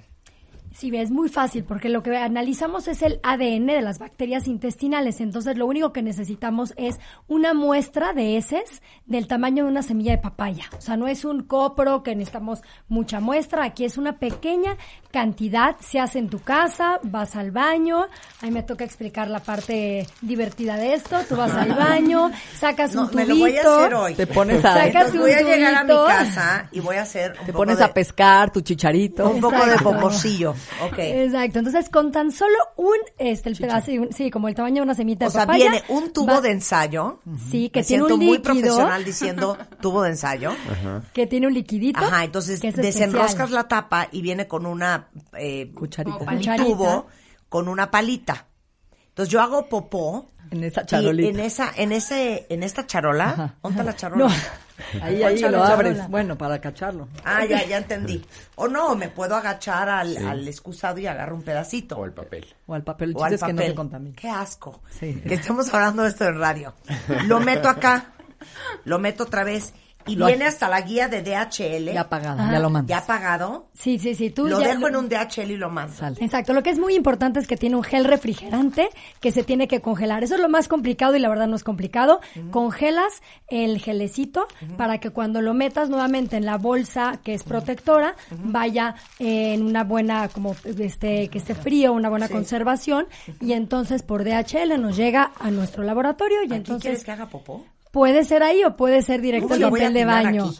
O sea, es un botecito chiquitito. No, creo El que primerito. la estrategia de, de la taza o del papel está Yo lo hago en la charolita y hago tantito y ya lo Ok, peso. y entonces... Y entonces nos llega, nosotros analizamos todas estas bacterias, todo lo que hay en tu microbiota y lo que tiene nuestra prueba, que es un diferenciador muy especial, es que tenemos un, eh, una plataforma bioinformática. Lo que hace es correlaciona, ya que tenemos la información de todas tus bacterias, las vamos a relacionar a diferentes cosas, como que lo hemos estado platicando, diferentes enfermedades, o sea, bacterias relacionadas a cardiovasculares. Por eso, entonces, yo cuando te mande mi prueba, ¿tú qué me vas a decir de mí? ¿Me ¿Qué vas te vamos a decir de ti? Primero vamos a saber cómo está tu diversidad, que es la parte más importante Del para uno ver al si diez. tu, Ajá. del 1 al 10, para ver si, un- si tu microbiota está en estado de salud. Lo que analizamos es esa diversidad, abundancia y riqueza de bacterias y de ahí damos un puntaje. Después podemos saber qué bacterias, cómo estás en términos de bacterias probióticas y eso es súper interesante porque cada día vamos a dar suplementación más personalizada. Ya podemos saber si tienes menos lactobacillus o menos bifidobacterium o entonces podemos ir viendo qué te falta a ti en especial. También también tenemos eh, La edad de la la edad de la microbiota. Va a salir tu edad, Marta, dile. De la, de, de La la edad edad de tu microbiota. También tenemos eh, cómo estás en relación a lo que estábamos platicando de el comportamiento, si tu microbiota te está ayudando a producir serotonina o GABA. GABA no hemos hablado de eso, pero Siento GABA que es ya no tengo ni serotonina ni dopamina. Yo creo que tienes mucha serotonina, No Marta, al estarías tan revés, al revés. Lo que puede- lo que se va a ver es si tienes eh, o sea, si está produciendo GABA, GABA es ansiolítico, relajante, entonces, exacto, como un Valium natural. O sea, ahí podríamos GABA ver no. Puedes saber, por ejemplo, cómo- me lo busques, no tengo. Eso, no hay. serotonina No mucho, GABA. Más o menos. Por ejemplo, hasta vemos ahí el patrón de sueño de la persona, porque tiene que ver con la serotonina. Mucha gente tiene problemas Oye, de pero sueño. te voy a decir una cosa, yo le quiero hacer esto a toda mi Se familia. lo quiero hacer, ¿verdad que sí? Es una maravilla. Y- ¿Esto se lo puedes hacer a los niños? Claro. Claro, mira, ahorita sabemos que los problemas más fuertes de salud es obesidad y diabetes, ¿no? Tipo 2. Aquí podemos ver si está en un equilibrio tu, a tu microbiota y que te esté protegiendo, que te esté metabolizando correctamente todos los nutrientes para que puedas prevenir una obesidad o prevenir una diabetes. Entonces esto es muy bonito porque es salud preventiva. Es cómo estamos hoy para poder no manifestar a enfermedades en el futuro. Es otro, es otro abordaje de la salud. La prevención desde el bienestar, desde conocernos de fondo. O por ejemplo, gente que no baja de peso, Marta. Aquí podemos ver su relación de bacterias que tienen que ver con la baja de peso. Se llama fermicutis y bacteroides. Esa relación sale aquí. Si tú tienes un desequilibrio en estas dos bacterias, vas a agarrar más grasa de la dieta, vas a, vas a- subir más de peso. ¿Y esa no la van a componer? Esa es la clave, ¿verdad? La clave. El, el podernos dar cuenta de todo esto a nivel de cada persona nos da, tú hablabas de, me parece muy buena metáfora, de que tenemos luz. Sí. El conocer la microbiota es una lámpara muy importante, que en manos de un profesional puede ayudarle mucho más que antes a diseñarte una dieta mejor que te corrige tu... Es que les digo una cosa, this is the future. Es el futuro. Este es el 100%, futuro de la medicina y siento Claro que es el futuro de la lo que vamos a ver en 15 años. Totalmente. Antes se creía que cuando empezando. dabas a luz, por ejemplo, por la- el parto vaginal, ¿no? Ahí empezaba tu me- primer contacto con tu microbiota. Y hoy se sabe que desde la placenta, Marta, desde el embarazo empezamos a producir y a cambiar la microbiota, desde cómo nos embarazamos, lo que comemos embarazado. Por eso tú puedes cambiar tu microbiota radicalmente haciendo buenos hábitos. Ese es el secreto. No estamos diciendo No, es nada que yo estoy fuera de lo en normal. uno, uno como quiera, pero ¿y los hijos? O sea, qué angustia que por tu culpa los hijos traigan la o sea, te regrese una cesárea, un a parto. Core con, oye, tu hijo te está en el hoyo, güey. Ahí se hizo un Ya estudio. veo a las, pa- a las mamás y a los papás llorando lágrimas Exacto, de la sangre. culpa de la microbiota. Sí, la culpa de la Se hizo un microbiota. estudio súper interesante en donde se evaluó la microbiota de la leche, porque la leche materna, eh, por supuesto que tiene muchas bacterias y tiene otros microorganismos, y lo que se observó es que tenía mayor número de especies bacterianas que las que se encontraron en las heces maternas y del niño. En la leche. Y, y eso entonces nos da otra perspectiva de por qué es tan importante la lactancia, ¿no? Y no solo saber nuestra microbiota, sino hacer todo lo posible por asegurar que nuestros hijos tengan una buena salud intestinal, porque de ahí surgen muchos de los riesgos de enfermedades Ahora, actuales. Tú mencionaste hace, po- hace un momento que cómo la modificamos. Claro. Y ese es parte de la meta de la empresa Alchemicode, por eso estoy tan entusiasmado de asesorarla, porque va a ir acopiando nuevos datos. Esto es una cosa pionera, esto es nuevo. claro. Entonces, hay ya un buen número de, de cosas que te puede ser útil, pero no hemos visto más que la punta del iceberg. Conforme vamos sabiendo más, vamos teniendo más capacidad de hacer mejores recomendaciones y va a haber nuevos modos de intervención Claro. que van a ayudar eh, a que podamos tener esto, además de la nutrición, con algunos otros agentes, probióticos, prebióticos eh, y, digamos, suplementos que nos van a ayudar a, a manejar esta microbiota. No, eso tiene que ser un exitazo, porque te voy a decir una cosa. Si todos hemos estado dispuestos en algún momento u otro de estar comprando esas cajas estúpidas de 23andMe, eh, An- Ancestry, no Yo sé todo. cuánto, nada más para que me digan a mí. Por cierto, mana, soy tu amiga, ¿eh? Tengo 7% de sangre askenazí. ¿De verdad? Sí, tengo sangre judía. Este, no, para ver si eres de dónde, si eres Sí, sí, europea, si eres no sé qué, si eres latina. Imagínense, y que no sirve de nada. No, de nada me sirvió saber que tengo 7% de sangre judía.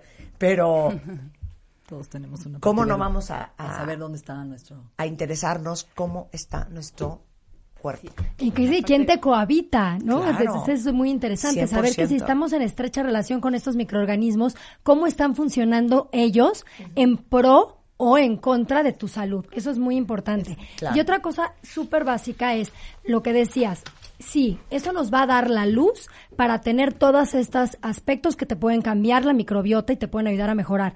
Pero la participación de la persona es básica. Si tú no cambias de hábitos, no va, o sea, no Claro. es, es una radiografía, pero para tener más información sobre tu vida. Entonces, de ahí ya viene tu, este, la- o sea, lo que tú tienes que hacer. Eso por una parte. Y por otra parte, los especialistas. Esta es una, una prueba que tiene que estar enfocada a que los especialistas de salud y bienestar la puedan usar para su práctica, Claro. para tener un elemento más. Entonces, es muy importante que se capacite. Nosotros estamos dando una capacitación en línea en el Instituto de Salud Funcional Mente Cuerpo con Natalie Marcus y aquí con todo el equipo este que estamos presentando el día de hoy, la capacitación en línea para que los especialistas puedan conocer todo este nuevo mundo, está en la revolución científica y de ahí usar la prueba para su práctica. O sea, cualquier eh. persona en línea, Marta, cualquier médico que nos esté escuchando, nutriólogo, coach, se puede meter y certificarse en su A ver, módulo de ¿cuál es la microbiota. página tanto para comprar eh, la prueba Exacto. como para capaci- capacitarse? ISF MC, ¿Qué? ISF MC, Instituto de Salud Funcional Mente Cuerpo, ISF MC Ajá. punto MX. Ahí está. Te compras tu O es alchemycode.com.mx. Ahorita se los puse en Twitter. Pero tú te metes, sitios, ¿eh? bajas tu módulo con los doctores en línea, ves el video, son cuatro videos, y te, te capacitas no nada más para poder hacer el estudio, para entender la microbiota y poder ayudar a tus pacientes, porque finalmente lo que tú dijiste es muy importante. Hoy sí sabemos algo, y muy sencillo. La dieta mediterránea, de la que hemos hablado tú y yo miles de veces, sí tiene un impacto positivo en nuestra microbiota. Hoy se sabe que disminuye la depresión, que cambia tu estado de ánimo, que mejora la diversidad de las bacterias, apaga la inflamación, por ejemplo, todas las del vino tinto. Pero el aceite de oliva tiene polifenoles. Sí. Las aceitunas, los cereales integrales, las frutas y verduras. Nada más estamos dándole el alimento perfecto a las bacterias para que se multipliquen, crezcan y recuperen este equilibrio. Es vida microscópica que permite tu vida. Mira, ese es un gran lunch. Voy a pedir que me pongan aceitunas. Aceitunas como mucho con palmitos, aceite de oliva y sal de mar, eso es Aguacate. desayuno mucho. Divino.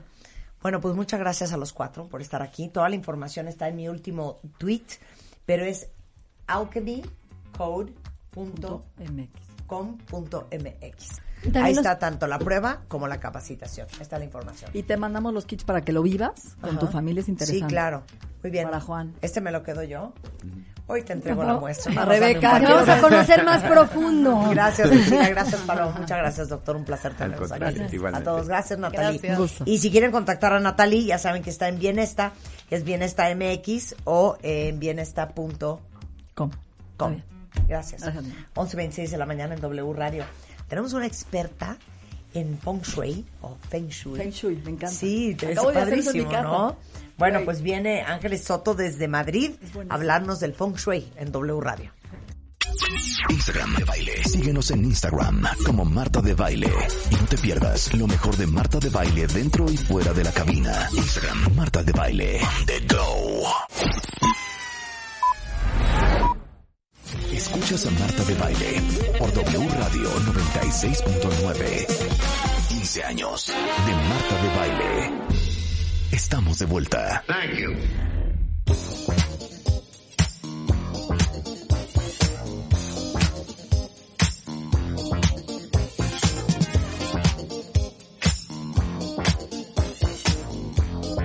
Son las 11.39 de la mañana en W Radio.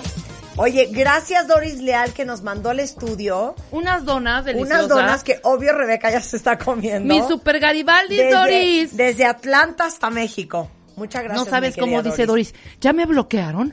No me, ha- no me contestan ni un mensajito en Twitter y soy súper participativa. Doris, eres la consentida. Y serías más consentida Si si nos en mandas, México. sí, y si nos mandas traer unos tacos al pastor. ¿Cómo no?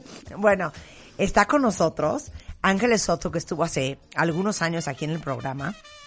Ella es española, es especialista en Feng Shui o Feng Shui, entre otras eh, cosas.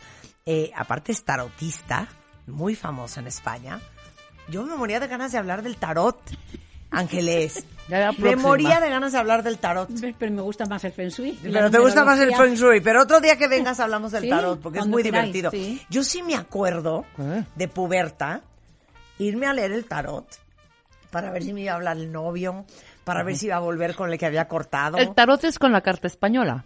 No, No. yo utilizo, mm, bueno, utilizo la, la tirada astrológica con los planetas, pues tipo Oscar, ¿no? Solo que con Ajá. tarot. Y luego el tarot, el reader es el que me gusta, no me gusta el Marsella porque hay diferentes. Ah, el pues reader bueno, y el hablamos. Reader y el Marsella. Pero realmente el tarot es tarot. O sea, todas las eh, láminas tienen un significado y da igual cuál sea el que el que hizo, o sea, me refiero al editor, ¿no? claro. Que hizo la lámina. Claro. El mago es el mago, si es más bonito o claro, más feo. claro. Simboliza lo mismo. Pero hoy, que estamos en el mes del amor, vamos a hablar del Feng Shui. Ese es mi favorito. Que se pronuncia Feng Shui. Sí, pero yo... Correctamente, Sí, pero sí, tú sí. dices Feng Shui. Feng Shui. sí, Feng sí, Shui. así en plan cateto. A mí me gusta Feng Shui. Feng Shui. Feng Shui, a mí me gusta chop suey. Para el amor, Ángeles. Eso. A ver, arráncate. Eso que cuesta tanto Pongan conseguir. atención. Bueno, explícales a todos qué es el Feng Shui. Bueno, pues es eh, realmente es eh, el aprender o el saber mover energías eh, que están ahí y han estado siempre, ¿no? Pero el Feng Shui lo que hace es eh, que tú consigas averiguar dónde está cada zona y cómo fluye la energía en cada casa o en cada negocio. Esa es la clave, ¿vale? Eh, porque todos tenemos las nueve zonas que se supone que, que es el Bagua. Profesión, eh, trabajo, o sea, profesión y trabajo es la misma, relaciones, éxito, dinero, familia, Salud, hijos. claro. Las nueve están ahí, pero la gente no suele conocer en qué lugar de su casa se encuentra la salud, por ejemplo. Claro. Y se enferman continuamente porque ponen cosas que no son adecuadas ahí. Pues eh, hay gente, como estamos hablando del amor, que pone cosas inadecuadas en el área de pareja. Yo cuando le hablo a la gente de la zona, la zona de amor de tu casa, enseguida se van al cuarto, al dormitorio. Sí. Y no siempre es así. Hay, hay casas... O sea, tu zona de amor puede estar en la cocina y ¿Cómo? tú no estás ni ya lo creo, y en el lavadero, o sea, o en el garaje, en cualquier sitio. Ok, entonces Porque empecemos por ahí. Hay una forma, bueno, hay diferentes escuelas, ¿vale? Del Feng Shui. Pero las más conocidas son la del Bagua, que es la, la de las formas, que es como una plantilla ¿eh? así cuadrada y se divide en nueve partes iguales. Y luego está la de la brújula. Yo voy a dar las pautas de las dos para encontrar el amor. O el que lo tiene, que lo mantenga. Que eso cuesta también un montón. Claro. Oigan, porque aparte les ¿Cómo voy a decir una cosa. Todo Japón está construido con Feng Shui.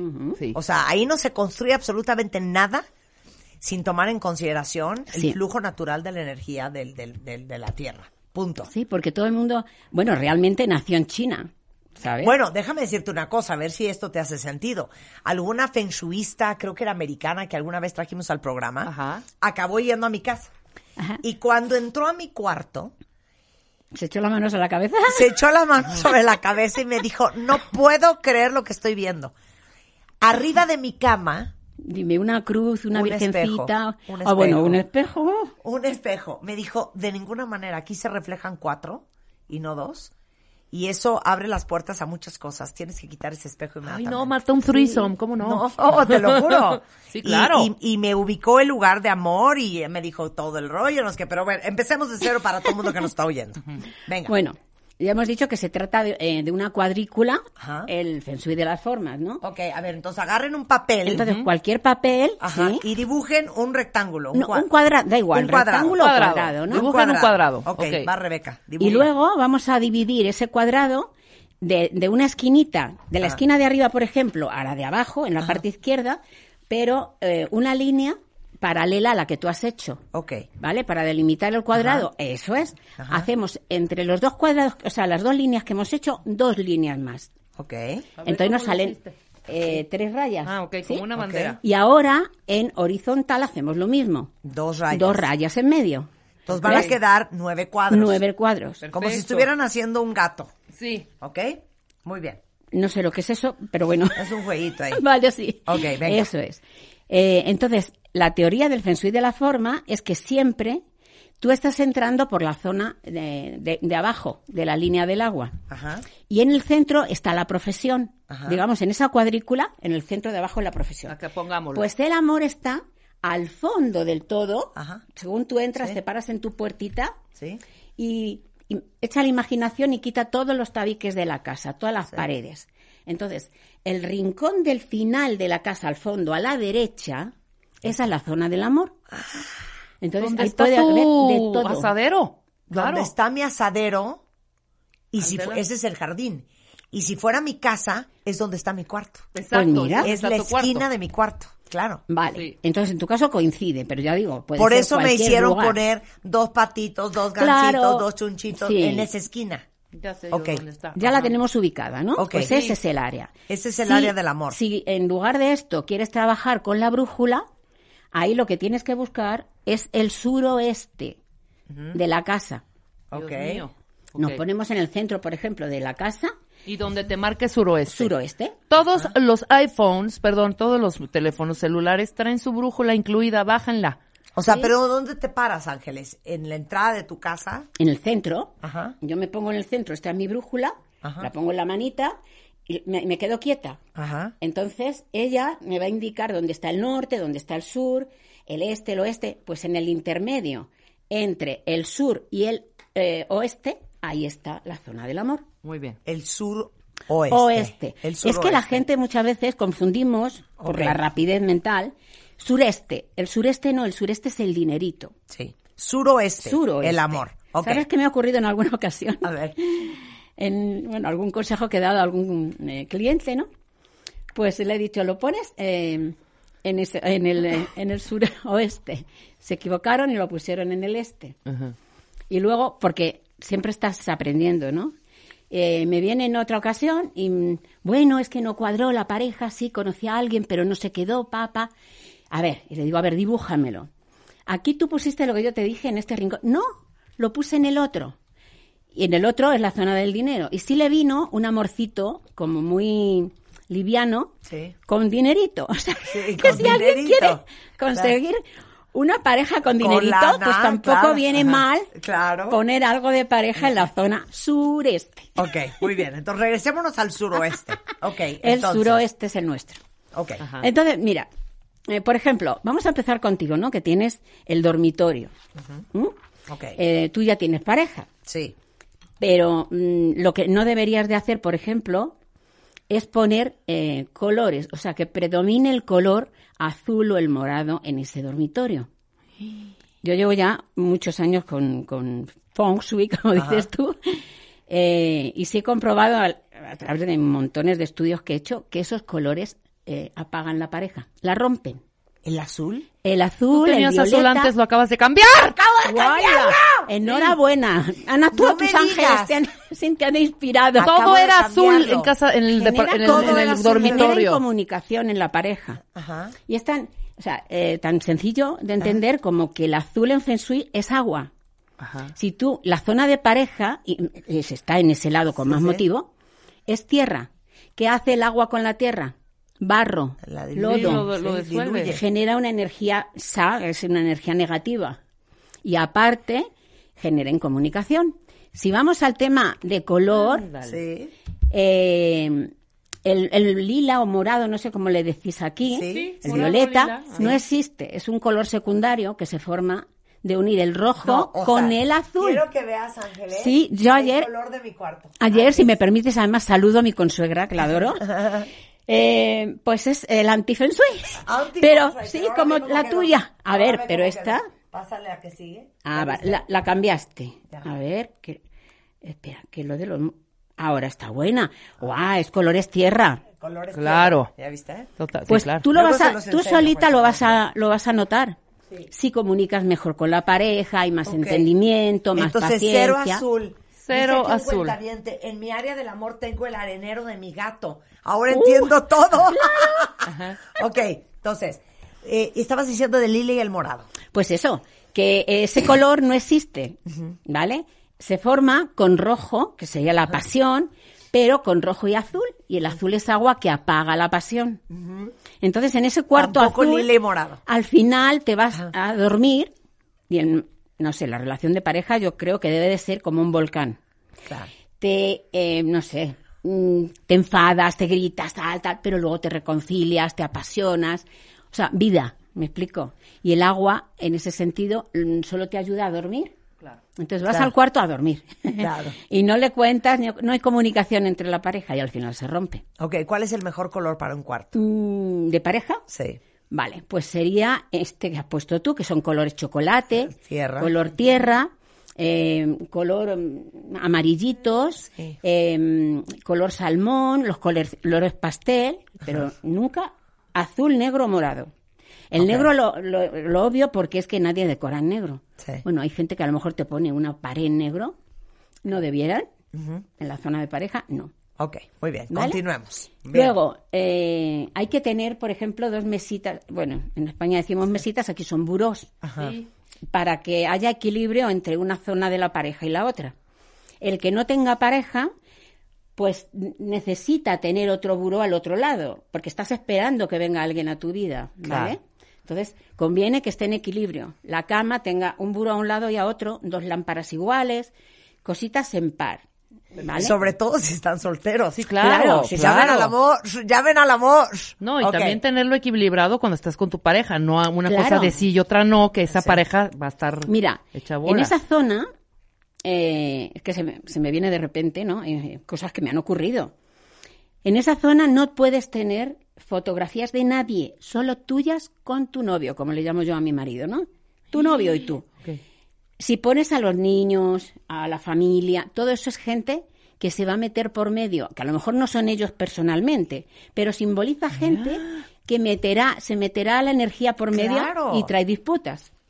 En ese área no puede haber más Hoy que llego a quitar las fotos de todo, Todo. el vinclerío que tengo ahí. Por Las supuesto. mías, los de él, Pero en los buros o en todo el cuarto. en todo el cuarto. en todo el cuarto. no, Nada de fotos. Pues sí. ¿No? Porque Ahora entiendo interfiere. Todo. Es que, bueno, tengo una, una clienta que yo le hice Feng Shui hace, hace años y lo dejó todo, "Ah, no voy a tocar nada, todo perfecto, ¿no? Y de repente, pues al año siguiente me dice, mi esposo, no voy a decir los nombres, se ha ido de casa. Y le digo, ¿qué has hecho? ¿Qué hecho en, la- en el área del amor? Lo tenía como tú, en, eh, en la zona de pareja, al fondo, a la derecha, bien ubicada. Y dice, no, no, te juro que no hice nada. Que no digo, tienes que haber hecho algo. Porque además yo sabía que el marido la adora, ¿vale? Bueno, pues eh, cuando vine a México, porque ella eh, es de un pueblo de aquí, de cerca de DF, lo primero que hice fue ir. Digo, a ver, ¿cómo que no has hecho nada? No he hecho nada. Según entré, la foto de la pareja que yo había puesto y ella había colocado la foto de sus bebés delante. Y le digo, así se ha ido, con razón se ha ido él, rabioso, y habrá dicho, ¿te importan ellos? No te importo yo. Y se me puso a llorar. Efectivamente, eso fue lo que ocurrió. Salió por la puerta diciendo, solo te preocupan tus hijos. Y la dejó. Por eso, luego lo arreglamos. Quitamos la foto. Tengo muchísimas ¿Y? fotos de todos mis hijos en mi cuarto. Pues no sé el sitio, ellos tienen, Sí. mira, eh, la, la sala, ¿no? La sala Sí. de televisión, Sí. el comedor, cualquier otro sitio. Hay zona de hijos en la casa, ponlas por ahí, Claro. pero nunca en área de pareja. Ok. Y voy a decir otra cosa. No solo el final de la vivienda a la derecha es la zona de pareja. Luego cada cuarto tiene un mini bagua y ocurre igual. Entonces, ¿cómo se ubica? Tú te paras en la puerta del cuarto, por ejemplo, tienes niñas o niños, no sé. sí. cualquiera de ellos, te paras en la puerta sin entrar, solo te paras ahí y visualiza la pared enfrente de la puerta Sí. en el rincón de la derecha. ¿Ya? Vuelve a Ahí ser zona de pareja. Ahí tengo un librero. ¿Vale? Y todo está en pares. Perfecto. Los libros no. No, los libros no hace No, falta. no, los Pero libros no. lo que no se puede, fíjate, tener en la habitación de, en el dormitorio de pareja, libros. Marta sí Porque tiene. son las ideas y todo que anda circulando. Y no te dejan tampoco descansar mucho. Ya, Ángeles, es que se ven divinos mis libreros con unos Qué bonito. divinos. Bueno, y tú te ves bien bonita con tu pareja. Tienes a alguien a quien martirizar. Yo al mío le digo, no te pase nada. Necesito a alguien para jorobarle la vida. sí, se lo digo. Oye, Por eso se cuida. Y, y una cuentaviente que dice que en su casa el, el espacio del amor Sí. es el cuarto de sus hijos. Ay, qué caos. Pues pobrecita, mm, yo diría, le acompaño en el sentimiento. Hay zonas en las que no deberíamos poner a los hijos. Una, zona de amor, pero bueno, ahora le digo cómo lo arreglamos. En esa zona del amor y la otra en la zona del dinero, porque los niños siempre traen caos.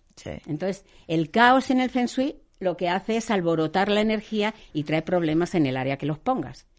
Donde más te joroban es ahí. Si tú los ubicas en la zona de la prosperidad o la riqueza, eh, lo que va a traer son gastos repentinos, caos económico, de todo. Hija, ahora repórtame si tienes una vida de pareja caótica porque tus hijos viven en tu zona del Sí, amor. que nos diga, que nos diga. Que nos exacto. diga cómo le va. Ok, entonces, ¿cómo lo va a curar? Si no puede cambiar a Si los no niños puede de cambiarlo, bueno, habría que educar a los niños para que tengan el mayor orden posible, ¿no? Pero en la zona de pareja de los niños, Ajá. aunque sea eh, escondidito ahí en Ajá. un rinconcito, que ponga una foto del matrimonio. Ok. En la foto no se pueden ver a los hijos, ¿eh? Ajá. Solo ellos dos. Ok, Y a poder ser que miren los dos en la misma dirección o que se estén mirando uno a otro. ok, muy bien. Vale. Oye, dice aquí otra. En mi cuarto, la zona del amor, hay una ventana enorme. No pasa nada. No pasa nada. No. se le está escapando el amor. No tiene por qué, si ella eh, lo tiene ordenadito y bien y tiene en equilibrio las, eh, los burós y tiene las fotos de la pareja, tampoco se pueden poner cristos, vírgenes, santos, cruces, porque Ah. todos los santos se quedaron solitos. Ok. ¿Vale? ok, Yo solo conozco un santo que tuvo pareja y fue el patrono de Madrid, se llama San Isidro, y su mujer era Santa María de la Cabeza, y se separaron. O sea que santos ninguno. Ningún Bien, santo. ok. Continuamos, Bueno, continuamos. y le digo a ella, eh, aparte de hacer eso en, en la habitación de lo- del niño o los hijos, que, que refuerce más el área de la pareja de su cuarto, Claro. ¿vale? Para compensar. Para compensar, totalmente. Claro, no, espérate, es que hay unas tragedias aquí, Ángeles. Lo sé. Yo ahorita les digo cómo van a contactar Ángeles. Nancy dice que en su casa la zona del amor es el baño. Ajá. Pero se cura. Sí. Sí quiero, no sé, que no, no voy a ser catastrofista porque no hay por qué serlo. Realmente todo se cura. Lo único que hay que saber cuál es tu problema Sí. para ponerle un remedio. Y es, es así de sencillo, ¿eh? Hombre, sería mejor. Yo sí, de verdad, invitaría a todos los arquitectos a que aprendan Feng Shui. Porque Sí, no oye, hayan claro. tantas canalladas. ¿eh? Tráumate. La, la cuentaviente, oigan esto, chicos, que su zona del amor es el cuarto de sus hijos, nos acaba de contestar. ¿Qué dijo? ¿Qué dice? Que se la pasa peleándose con el marido por los hijos. Claro. Por los hijos. Claro, Porque claro. él es, es muy, ¿qué? Permisivo y ella es muy estricta. Entonces que todo le hace agarran de Pero todo. realmente ella puede ser eh, eh, muy estricta y el permisivo, pero si ese área estuviera eh, en armonía y la energía fluyera bien, No se estarían se eh, peleando tanto. Entonces que ponga la foto de ella y su marido. De ellos dos. Viendo hacia el mismo lado. Claro, porque hay, hay fotografías que te pilla a ti mirando hacia un lado y a él hacia otro. Sí. Y aparece la, la pareja junta, pero Sí. no están mirándose. Claro. Y eso también termina en una separación. Cada uno encuentra bien. su camino. Bien, continuamos. Ok. Ah, no, hacemos una pausa. Sí, mejor. Y ya regresamos con Ángel. No se vayan, ya muy bien. Escucha, escucha todos nuestros playlists y contenidos en Spotify. Búscanos como Marta de Baile. Marta de Baile on the go.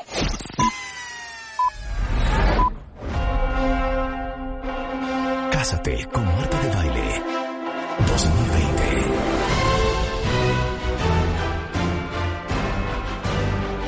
Esta vez, las reglas cambian. Cásate con Marta de Baile 2020. The Game Show. No te pierdas la segunda etapa, este viernes 21 de febrero. Cinco parejas demostrando cuánto se conocen y solo una será la ganadora de Cásate con Marta de Baile 2020, The Game Show. Solo por W Radio. Número de autorización de GRTC, diagonal 0129, diagonal 2020. Son las 12.12 y estamos eh, platicando con Ángeles Soto. Ella es especialista en Feng Shui o Feng Shui, como lo quieran pronunciar, y nos está diciendo en este mes del amor, ¿dónde está el amor en tu casa? Que si hicieras un cuadro y lo dividieras en nueve partes, el- la parte del amor sería el cuadro de la derecha hasta el fondo. Esa es tu zona del amor.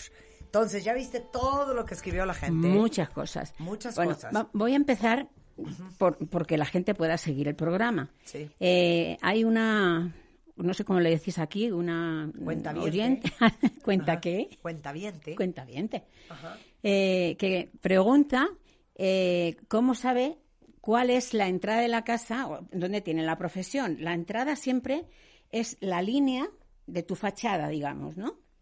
Entonces hay gente que entra por la puerta y tiene casita a la derecha y casita a la izquierda. Por ejemplo, a la derecha la sala, a la izquierda baño, en Claro. fin. Entonces ahí estarían entrando por la zona de la profesión. Si estás entrando por un lado de la casa y, y toda se distribuye hacia la derecha, estás entrando por conocimiento. Es otro área. Y si estás entrada- eh, entrando por la derecha del edificio de tu casa eh, y, y luego tu piso, tu casa se distribuye a la izquierda, estás entrando por benefactores. Pero entres por donde entres, la, la zona del amor siempre, siempre es al fondo a la derecha. Bien. Siempre. Punto ¿Vale? y se acabó. Muy bien. es. Entonces, continuemos con el amor. Entonces, ya hablamos de dónde está, ya hablamos de qué Todo. puedes poner. Eh, habían preguntas a- ahí en el correo. Eh, hay gente que pregunta cómo lo hace para arreglar cuando eh, lo que tiene es la cocina. Es tan fácil como que la cocina, si tienes en ese área la cocina, todos tenemos utensilios agresivos, cuchillos, tenedores, cosas así, ¿no? Un consejo es que pongan mm, en el fondo de los cajones, o como decís aquí, gavetas. Sí, sí, sí. Bueno, pues que como que la tapicen o le pongan un tapete rojo y luego pueden tener los cuchillos encima. Porque el rojo le quita la agresividad al metal del cuchillo. Ok. Sencillamente así. Eh, Me pasa a mí, en mi casa lo tengo así. Eh, ¿Cómo puede poner parejas ahí? Pues Ajá. puede hacer parejas. La sal y la pimienta es una pareja. Sí. Eh, lo tiene que ubicar también en la zona de pareja de la cocina, ¿no? El vinagre con el aceite también forman una pareja, ¿vale? Y también yo he visto aquí en México eh, saleros y pimenteros con figuras, a lo mejor son dos fantasmitas que se están abrazando, Los gallos. sí. o gallitos, o sea, eso eh, también forma una pareja, ¿vale? Aunque se supone que la figura ideal para eh, formalizar la pareja o atraer a alguien es el pato mandarín, es el más utilizado. Ah, sí. Porque el pato es fiel hasta que se muere. Qué chistoso. Entonces, por eso se utiliza claro. mucho. Pero qué chistoso. En mi cocina hay patos. ¿Sí? En hay tu varios cocina hay patos. Es más, hay cuatro patos. En mi co- no, cocina no. Cuatro. Pues, patos. si tienes cuatro, dentro de la cocina ya ubícalos de dos en dos. Gallina no sirve, ¿no? También, ¿por qué ¿Sí? no? Si Es que tengo una gallina. Yo tengo una amiga que colecciona, una, aquí en México, que colecciona gallinitas. Tú puedes poner eh, una gallina con un gallo, Ok, hacer tus combinaciones. perfecto. ¿Mm? Ok, muy bien. Eh, otra, otra persona comentaba que en su zona de pareja, la zona que, que se ubica en su casa, pues hay fotografías de la ex mujer de su pareja actual y de los hijos. Y eso hace que siempre vayan a estar, eh, pues eso, discutiendo o liados eh, con mal rollo por culpa de ellos. Entonces, pues a ver cómo se las ingenia, para que, que se pueden tener las fotografías.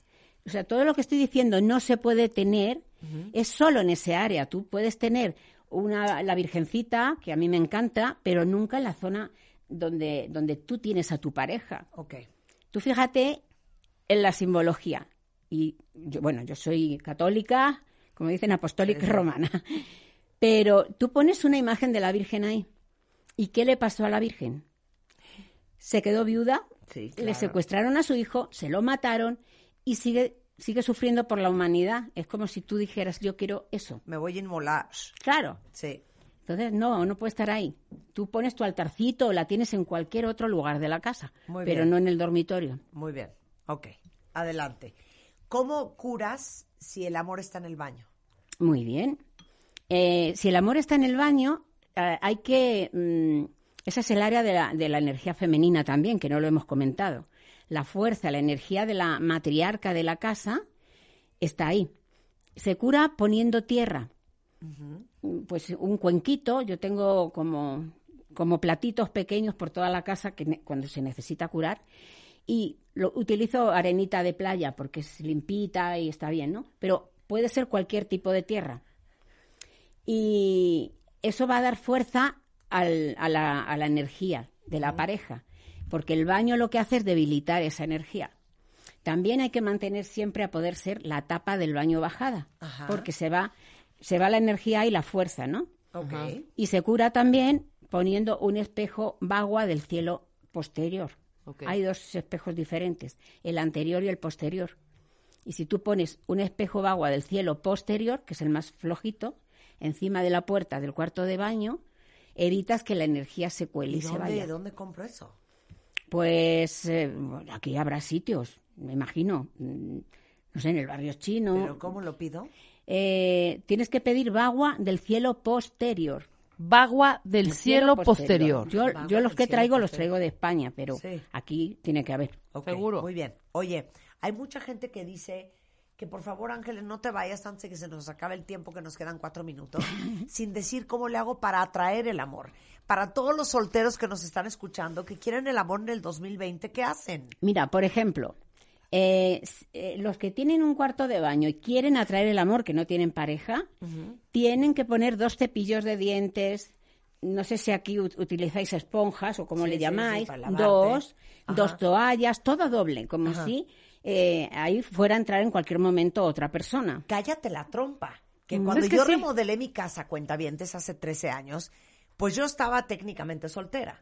Sí, sí, sí, sí, claro. Y me acuerdo que el plomero Ángeles llega y me dice, señora, ahora que vamos a empezar a hacer lo del baño, quiere un ovalín, ¿verdad? Dijiste de ninguna Y manera. yo le dije, Catarino, de ninguna manera. Ponme dos. Dos ovalines, porque algún día aquí vendrá un señor. Ah, claro. vino, y vino. No, muy bien. Hice dos ovalines y llegó el señor. También en el closet de- del cuarto Sí, sí. hay que dejar un espacio vacío porque eh, se supone que ahí va a entrar la ropa de la pareja. Claro, ok. Vale. Entonces, dos de cada cosa. Claro. Ok. Todo doble. Ok, Como ¿qué si más? ya estuviera alguien ¿Qué ahí. más podemos hacer para traer el amor? Pues eh, en la casa evitar todas las figuras que sean unipersonales. Pon atención. Una figura, Ana una... Mar. Ana Mar está soltera, te la presento, Ángeles. Bueno, por poco tiempo, ¿no? Ok. ¡Eh! Dos de todo, dos de todo. Dos de todo. Ok. ¿Qué más? Eh, pues eso, tener, tener curada la zona Ajá. de cada habitación poniendo algo que sea de pareja. Maravilloso. Fotos. Tienes que tener mucho cuidado con qué foto pones. El que no tiene fotografía porque no tiene pareja, también puede mirar, no sé, en internet y buscar una pareja bonita. Otra cosa, no me podéis sin decirlo. Hay gente que pone la foto de. Yo le digo, ya pon ahí una foto de pareja, lo que tú quieras tener en la vida. Y luego me dicen, puse a mi abuelita y a mi abuelito. Ah, pero, pero viven. No, no, ya murieron. A ver, tú lo que estás manifestando es mi relación se va a morir. Sí, No tu pareja, la relación, porque Sí. estás poniendo la imagen de algo muerto. Así como si pones flores o plantas muertas, también Claro. se va a morir la Oye, relación. por cierto, que una cuenta te dice que en el cuarto tiene a una foto de la suegra que ya se murió. No, Pues hombre. mira, se va a quedar más sola como la suegra, solo que ella viva y la suegra falleció, pero se va a quedar no, sola. No, hija, Que la puede eso. tener en otro lugar. Claro. En la Con sala, mis hombre. respetos. Eh, Hazle un altar divino en el cuarto Claro. grabado, yo qué sé. no, en la sala. En la En sala le pones ahí, pero no en la Claro. zona de pareja. Claro. Eh, no, no, no. Pues Claro. todos esos son detalles que hay que cuidar. De acuerdo. Bueno, yo les pido que lean el texto que nos dio Ángeles, en el cual basamos esta conversación. Eh, lo voy a subir a martadebaile.com para que lean otros detallitos de cómo eh, pueden hacer Feng Shui en su casa para el amor. Y otra vez ven y hacemos dinero, profesión, Claro que salud sí. y otras cosas. ¿va? Tengo un curso. Ah, venga. eh, el próximo domingo, el día 23. Ay, no, qué diversión, cuenta bien. Muy Los bien. invitamos a todos. Pues precisamente es para hacer solo las curas de este año, Ajá. porque las energías van cambiando, aunque lo que hemos estado hablando no se mueve nunca. Bien. ¿Vale? Porque es el de las formas y ese no se mueve. Pero hay otro Feng Shui que es el de las, la- las estrellas voladoras, que es astrología. Entonces vamos a hacer ese ¿Cuándo? y el domingo día 23 Ajá. de, de 10 a 2 de la es cortito, es un Ah, taller. de 10 de la mañana a 2 de la A tarde de la este tarde, domingo. Ok. ahí en Polanco. Y ahí también vamos a puntualizar mucho el tema de la prosperidad y la riqueza. Muy bien. Que nos va a venir bien a todos en el año de ¿A la dónde rata. hacemos Si las queremos citas? apuntar, ¿cómo hacemos? ¿Cómo apartamos el lugar? Pues eh, me escriben al correo que es lunaria. Perfecto. lunariamagica.gmail.com bien. Ahí pueden encontrar a Ángeles Soto. Muy bien. Querida, un placer tenerte aquí siempre. Lo mismo digo. Qué maravilla. Y luego después hablemos del tarot. Claro, y luego En hablemos otra del tarot. Hablemos del tarot. Tarot. ¿Tú nunca te has leído las cartas? ¿Sí? Cuando eras chiquita para ver si te va a hablar el güey. Y también de grande. las leí. Ah, ¿sí? Ah, ¿las leíste? ¿Qué te dijeron? Un hombre guapo de ojo verde y alto. ¿Sabes qué, Ángeles? Este Yo no sé si año. creer. Yo no sé si creer Deberías en esto creer. del tarot. Es que es A ver, el tarot no inventa nada y nada va a venir porque te lo diga el tarot. Ajá. Él es el que te está avisando de lo que viene. No es que las cosas te ocurren porque te lo ha dicho el tarot. Sí, sí. El tarot te lo dice porque ya está viendo lo que va a pasar. ¿No se me la- explico? la. Sí, claro, claro. O sea, que no es lo mismo. Hay gente, no, me ha hecho que yo me, me sugestione, me pongo muy mal y tal y cual. Pues hay cosas que te está avisando el tarot que tú lo puedes cambiar. Claro. Otras no, ¿eh? porque si son por destino, no, eso no lo mueve nadie. Pero hay muchas cosas que uno la puede evitar. Y el tarot te avisa. Así que es bonito, ¿no? ¿Cuánto tiempo más vas a estar en México? Mi regreso a España el día 8 ¿De marzo? 8 de marzo. de marzo. Bueno, puedes venir antes para hablar del tarot. Cuando tú quieras. Qué Echarnos el tarot. Bueno, Nos les doy tenemos todos antes. los los los, eh, los detalles y los datos del curso de Feng Shui que va a ser Ángeles este domingo en Polanco, aquí en la Ciudad de México. Y ahí está el dato en Twitter. Eh, es luna Lunaria mágica. lunariamagica.gmail.com si quieren ir. Muy bien. Gracias, Ángeles. A ti, amor. Un placer tenerte acá. Oigan, papás cuentavientes, para todos los que se la pasan estresadísimos porque ya no les cabía el biberón extra en la pañalera o porque quedaron de ir a la comida de los suegros, pero la carriola que les regalaron es la menos práctica de la historia. Bueno, pues déjenme decirles que ahí viene en Liverpool los días del bebé y es nada más y nada menos que todos los descuentos en los mejores, en los mejores productos para el cuidado de los críos. Tienen desde carriolas supermodernas y prácticas hasta sets de biberones, nebulizadores, yo qué sé, ropa, todo para eh, el bebé y es en los días del bebé de Liverpool.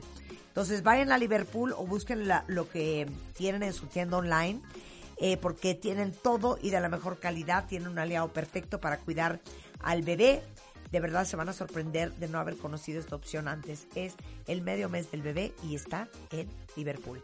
Una pausa. Ana Mar Orihuela es en the house. Escuchando mi cuerpo para sanar al volver. 15 años de Marta de Baile. Estamos donde estés. Marta de Baile al aire por W Radio 96.9. Hacemos una pausa. Dancing, she's prancing, she's da da da da dancing.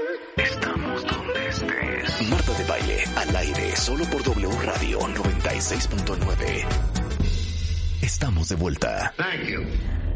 Agárrense cuentavientes a las 12.33 de la tarde en W Radio. Ana Mar Orihuela, una de nuestras terapeutas de cabecera, es en the house. Y hoy vamos a hablar, y favoritas consentidas, hoy vamos a hablar de por qué necesitas escuchar a tu cuerpo si quieres sanar.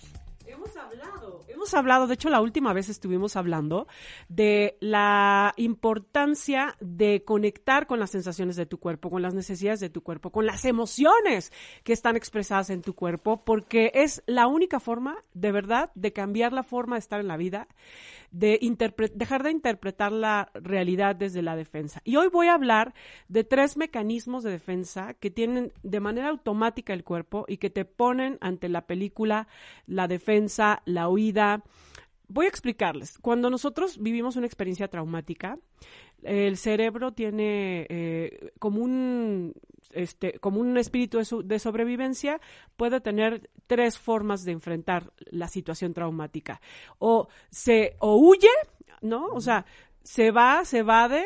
Por ejemplo, vamos a imaginar que en una familia donde están discutiendo los papás, donde se están aventando hasta el, el- el sartén, a lo mejor para un, para un hijo el mecanismo es subirle a la tele o pensar en otra cosa o este desconectarse del momento. Para otro hijo, a lo mejor el mecanismo es defenderse y entonces entrar a la pelea y está y, y- y entonces conflictuarse, discutir y ponerse a pelear con el tema. Y para el otro será un congelamiento, o sea, una forma como de negar lo que está pasando y como si no estuviera ahí. Eh, estos tres mecanismos son modos de enfrentar situaciones dolorosas o situaciones traumáticas y que necesitamos aprender a distinguir en nosotros. Son ¿Cuál, es- cuál eres? el- exactamente. ¿Él es el, el que huye, el que se congela o el que se defiende? Y el que se defiende. Vamos a ver características del que huye. Está en la negación, es una persona que eh, como que se le olvida, como que no está. bloquea. Está en su propio mundo, eh, tiene la habilidad de, de desvincularse. Cuando siente que hay conflicto, cuando algo le va a doler, cuando algo no le gusta, Se tiene la capacidad de desconectarse. Traduce la realidad como amenazante. De hecho, la persona, eh, o sea, traduce que algo le va a doler, algo que está conflictuado y entonces inmediatamente activa su mecanismo. Eh, fantasea en su propio mundo, es una persona que, que huye a través de la fantasía. Evade. Tiene un mundo intelectual muy fuerte, ¿no? Eh, mm, tienes un cierto grado de déficit de atención, o sea, porque, claro, el estar eh, tan seguido, desconectado de la realidad y desvinculado del aquí y el ahora, o sea, parece una habilidad, ¿no? Porque, pues ya cuando me está regañando mi jefe, pues yo tengo la habilidad de desconectarme. Ah, pues muy bien, ¿no? O sea, parece una habilidad, pero en realidad el problema es que muchas de las eh, realidades de la vida que tienes que enfrentar y no te gustan, o traduces desde tu mente o desde tu, de- desde tu forma de interpretar la realidad como amenazantes, entonces no las enfrentas. Y eso es un problema en la vida, ¿no? Porque yo, yo, yo observa, si tú te identificas con el mecanismo de, de huida, de me desconecto, me voy a mi propio mundo, soy súper racional, súper intelectual, me voy, o sea, si muchos de los problemas que tienes hoy en tu vida, en tus relaciones verdaderas, tienen que ver con esta forma de defensa, porque no enfrentas, postergas, te vas y entonces, por ejemplo, ¿no? Tú eh, se muere tu hermana, estás enfermo, tienes un accidente y entonces el mecanismo es huir y es como si no pasara nada.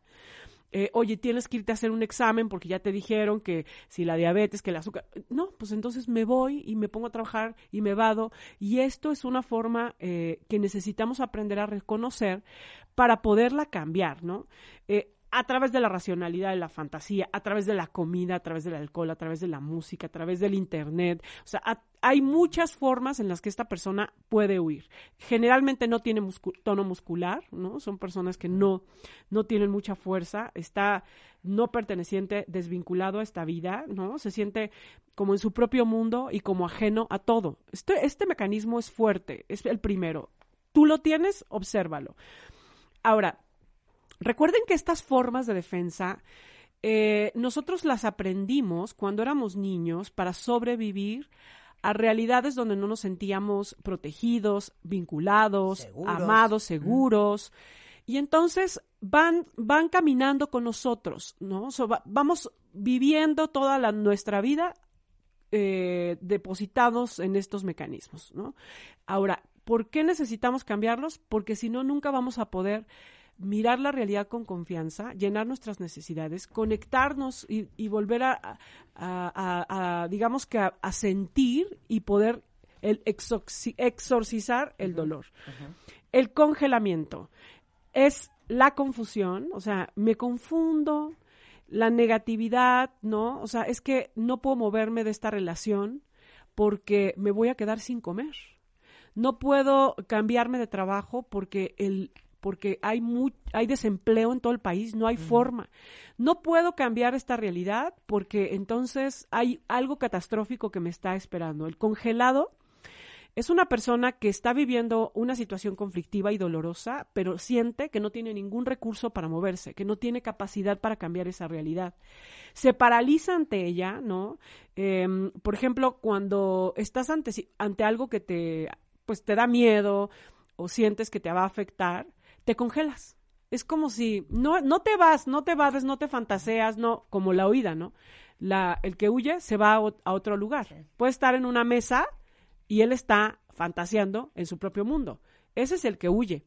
El que se congela Nada de muertito. se queda en blanco. O sea, eh, por ejemplo, si alguien, su jefe le llama la atención, el que se congela no puede decir nada. No puede contestar y después de tres días dice, ¿por qué no le dije esto? ¿Por qué no me defendí? ¿Por qué no contesté? ¿Por qué no lo aclaré? O sea, esa es, esa es la posición del congelado, ¿no? No se sienten posibilidades de moverse, ¿no? Es como un niño atrapado en una realidad.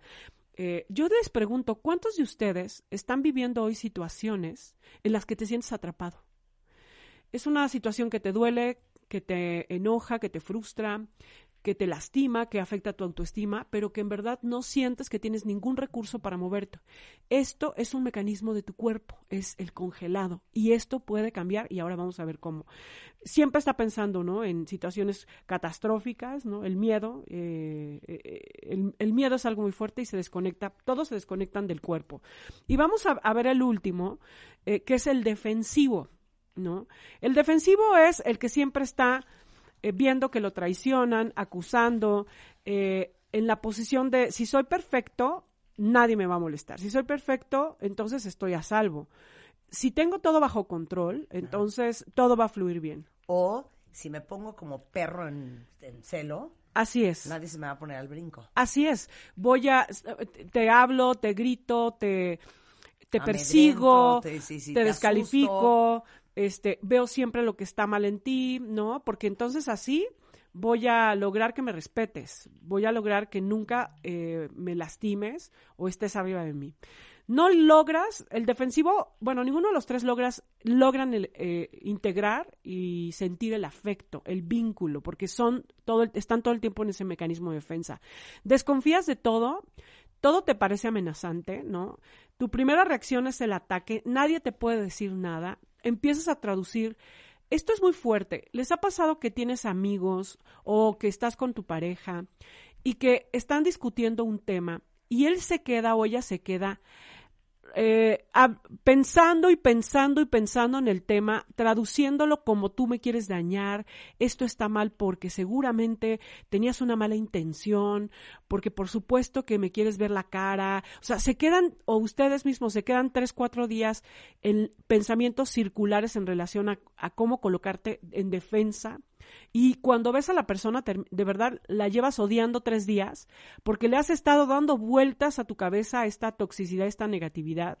Y bueno, por supuesto que tu cuerpo lo está eh, reproduciendo, es adicto a estos mecanismos y todo el tiempo estás, ante cualquier ci- circunstancia, estás buscando eh, llenar y conectarte con esto que te aleja de la vida. Eh, pues por supuesto tiene gran tono muscular, ¿no? Las personas que son defensivas naturalmente tienen eh, brazo fuerte, este, cadera, pierna fuerte, hay mucho tono muscular, ¿no? Pensando mal siempre, cerrado ante los, ante los vínculos, ante el afecto, ante la vulnerabilidad y la actitud de vida es de una batalla. O sea, son personas que tienen mucho estas ideas de no, no, no, hay que luchar, la vida es una batalla, este, hay que ser guerrero, hay que levantarse. Pero bueno, o sea, eso es verdad en un, en un rostro de la vida. Hay veces que no hay que ser guerrero Claro. y hay veces que hay que saber perder y hay que saber defenderse. Pero entonces, ¿cómo te sales de este, digamos, modus operandi que tienes en cualquiera de las tres variables? O el que huye, o el que se congela, o el que se defiende. Muy bien, hay varios, hay varios aspectos para reconciliarte, ¿no? Para empezar, cuando podemos sentir en conciencia, liberamos la energía. Recuerda, todos las- los traumas, las heridas, el dolor, son experiencias que están atrapadas en tu cuerpo, que son, son como moretones energéticos. Estos moretones energéticos no te permiten ser y siempre están reforzando tus mecanismos de estar. Primero tienes que aprender y recuperar las sensaciones de tu cuerpo. O sea, si necesitas hablar hablar el lenguaje de tu cuerpo. Tu cuerpo tiende a la vida, tiende al bienestar, a la salud, tiende a que la energía fluya. Si no fluye, eh, lo primero que pasa es que te enfermas. O sea, tus enfermedades, el dolor de tu cuerpo es una gran guía para observar cómo estás operando estos mecanismos. Entonces, recuperar conciencia con tus sensaciones, observar las de qué estás enfermo, porque cuando nosotros somos unos expertos en usar analgésicos, nos estamos desconectando de las señales de nuestro cuerpo. Cuando nos, por ejemplo, yo tengo pacientes, ¿no? Que están en, han estado en terapia y la terapia los lleva a una crisis, porque cuando tú destapas el dolor, entras en crisis. Y entonces a veces crees que si estás en crisis algo está mal. Deberías de ir al psiquiatra a tomarte unos antidepresivos o hacer algo para dejar de estar triste, porque porque si estás triste algo está mal. Y no es verdad, a veces estás en una etapa de purga. Llegas a la terapia más o menos estable y la terapia mueve tus mecanismos de defensa. La terapia eh, purga muchos de tus muchas de tus defensas para poder es, restablecer un sistema mucho más libre y mucho más sano. Entonces, hemos, eh, tenemos al dolor como, como un aspecto muy negativo. Si tú estás hoy en una crisis, si tienes dolor, si estás enfermo, si tienes una situación que tenga que ver con materia de dolor, probablemente estás purgando y no sea una etapa negativa que no tienes que tapar ni con analgésicos ni con antidepresivos. Claro, tampoco se trata de que no te puedes ni levantar, bueno, pues ya, o sea, si definitivamente no puedes ni levantarte y no puedes operar en tu vida en cotidiano, por supuesto que te puedes apoyar de antidepresivos, pero en realidad hay que aprender a no asustarnos cuando el cuerpo, cuando las emociones están purgando dolor, porque son parte de procesos curativos que a lo mejor no entendemos, pero que sí hay. El, el dolor es la señal que el cuerpo nos da para re- resolver asuntos, ¿no? Eh, hay un tema, ¿no? Que el, cuerpo tiene, su, tiene vida, ¿no? Si restituimos ese equilibrio, el cuerpo, cuando nosotros escuchamos a nuestro cuerpo, nos va a ir guiando hacia dónde necesita eh, llegar para sanar. Yo lo veo muy claramente en una, eh, cuando, en, mis sesiones de terapia. O sea, yo cuando doy terapia a un paciente, evito llevarlo a su cabeza, porque todos tenemos resuelto el tema en la cabeza. Lo que le enseño a un paciente es a escuchar las señales de su cuerpo y su cuerpo siempre tiene la solución de cómo puede resolver ese dolor. Eh, el cuerpo te lleva, cuando algo te duele en el presente y, eh, y aprendes a escuchar a tu cuerpo, el cuerpo te lleva a la escena del dolor original. Ese trauma que desencamina, por ejemplo, ¿no? Hoy me duele, a lo mejor que una pareja con la que duré tres meses, este, se haya ido de mi vida. Estoy sufriendo como si hubiera sido el amor de 10 años, el amor de mi vida. Cuando nosotros vamos al cuerpo, nos damos cuenta que no estás sufriendo por la pareja de tres meses, sino estás eh, llorando el abandono de tu padre que no has resuelto desde que tenías seis años. Y, ese y el cuerpo te va ayudando a resolver estos moretones energéticos que traemos arrastrando de- de años y que de alguna manera el presente nos los está tocando. Nosotros podemos resolver nuestras heridas mirando el dolor del presente. Nadie tiene por qué ir a lo mejor a mm, escarbar dolor de su pasado. El dolor que tienes que resolver es el dolor que está en tus relaciones, en tu cuerpo, en tus enfermedades. Y cuando te atreves a escuchar tu cuerpo y a escuchar tus emociones, entonces algo te va, eh, algo va liberándose, va purgándose y te va llevando hacia ti de una manera muy amorosa, porque de alguna manera el cuerpo es muy sabio, ¿no?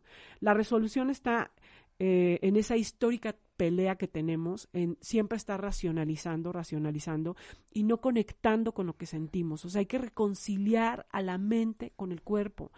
¿Cómo? Empatando. Lo que dices tiene fundamento en lo que sientes. Lo que estás, dices que te enoja, lo sientes en ese momento en el cuerpo.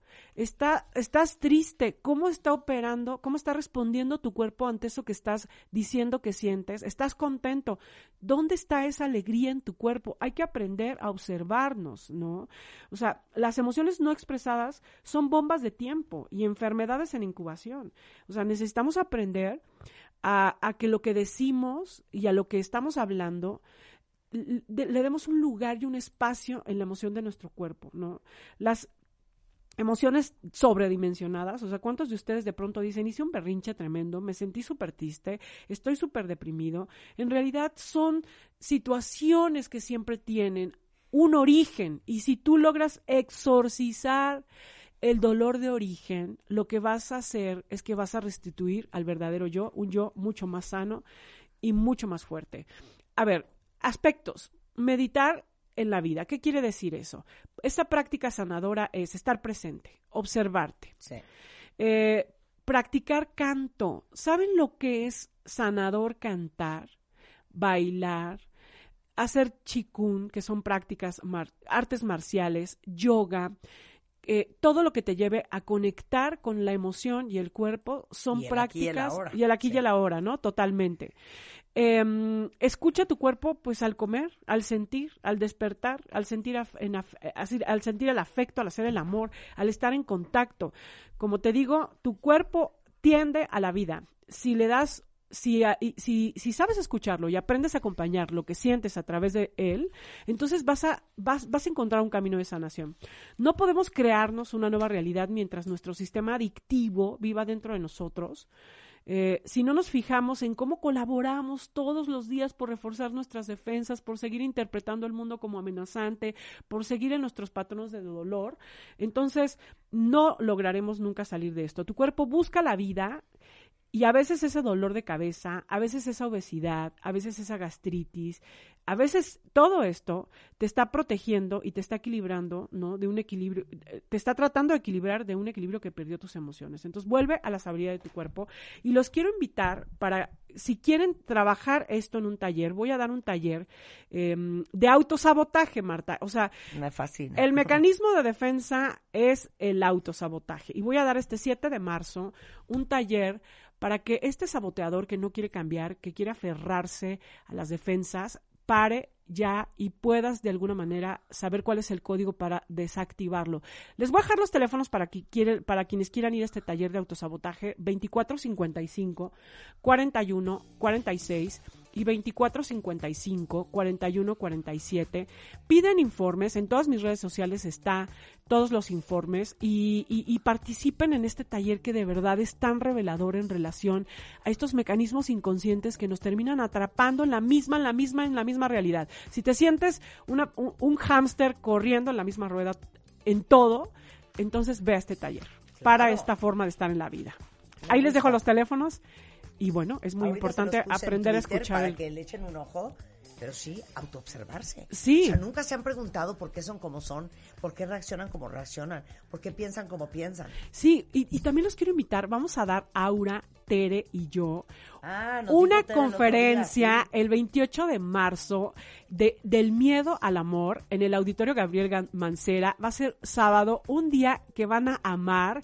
Entonces los quiero invitar para que se inscriban. Ahí tienen todos, en las redes sociales de las tres están todos los datos para que vayan y aprovechen el precio de preventa. Bien. Te queremos. Gracias. te queremos. Oigan, cuentavientes, estamos de regreso mañana en punto de las 10 de la mañana. Tengan un lindo lunes. Nos vemos en las redes el resto de la tarde y mañana de vuelta. No se vayan.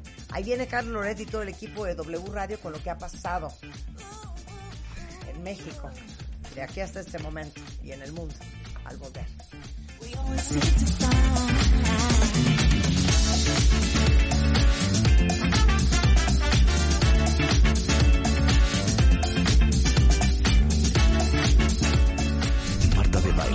al aire.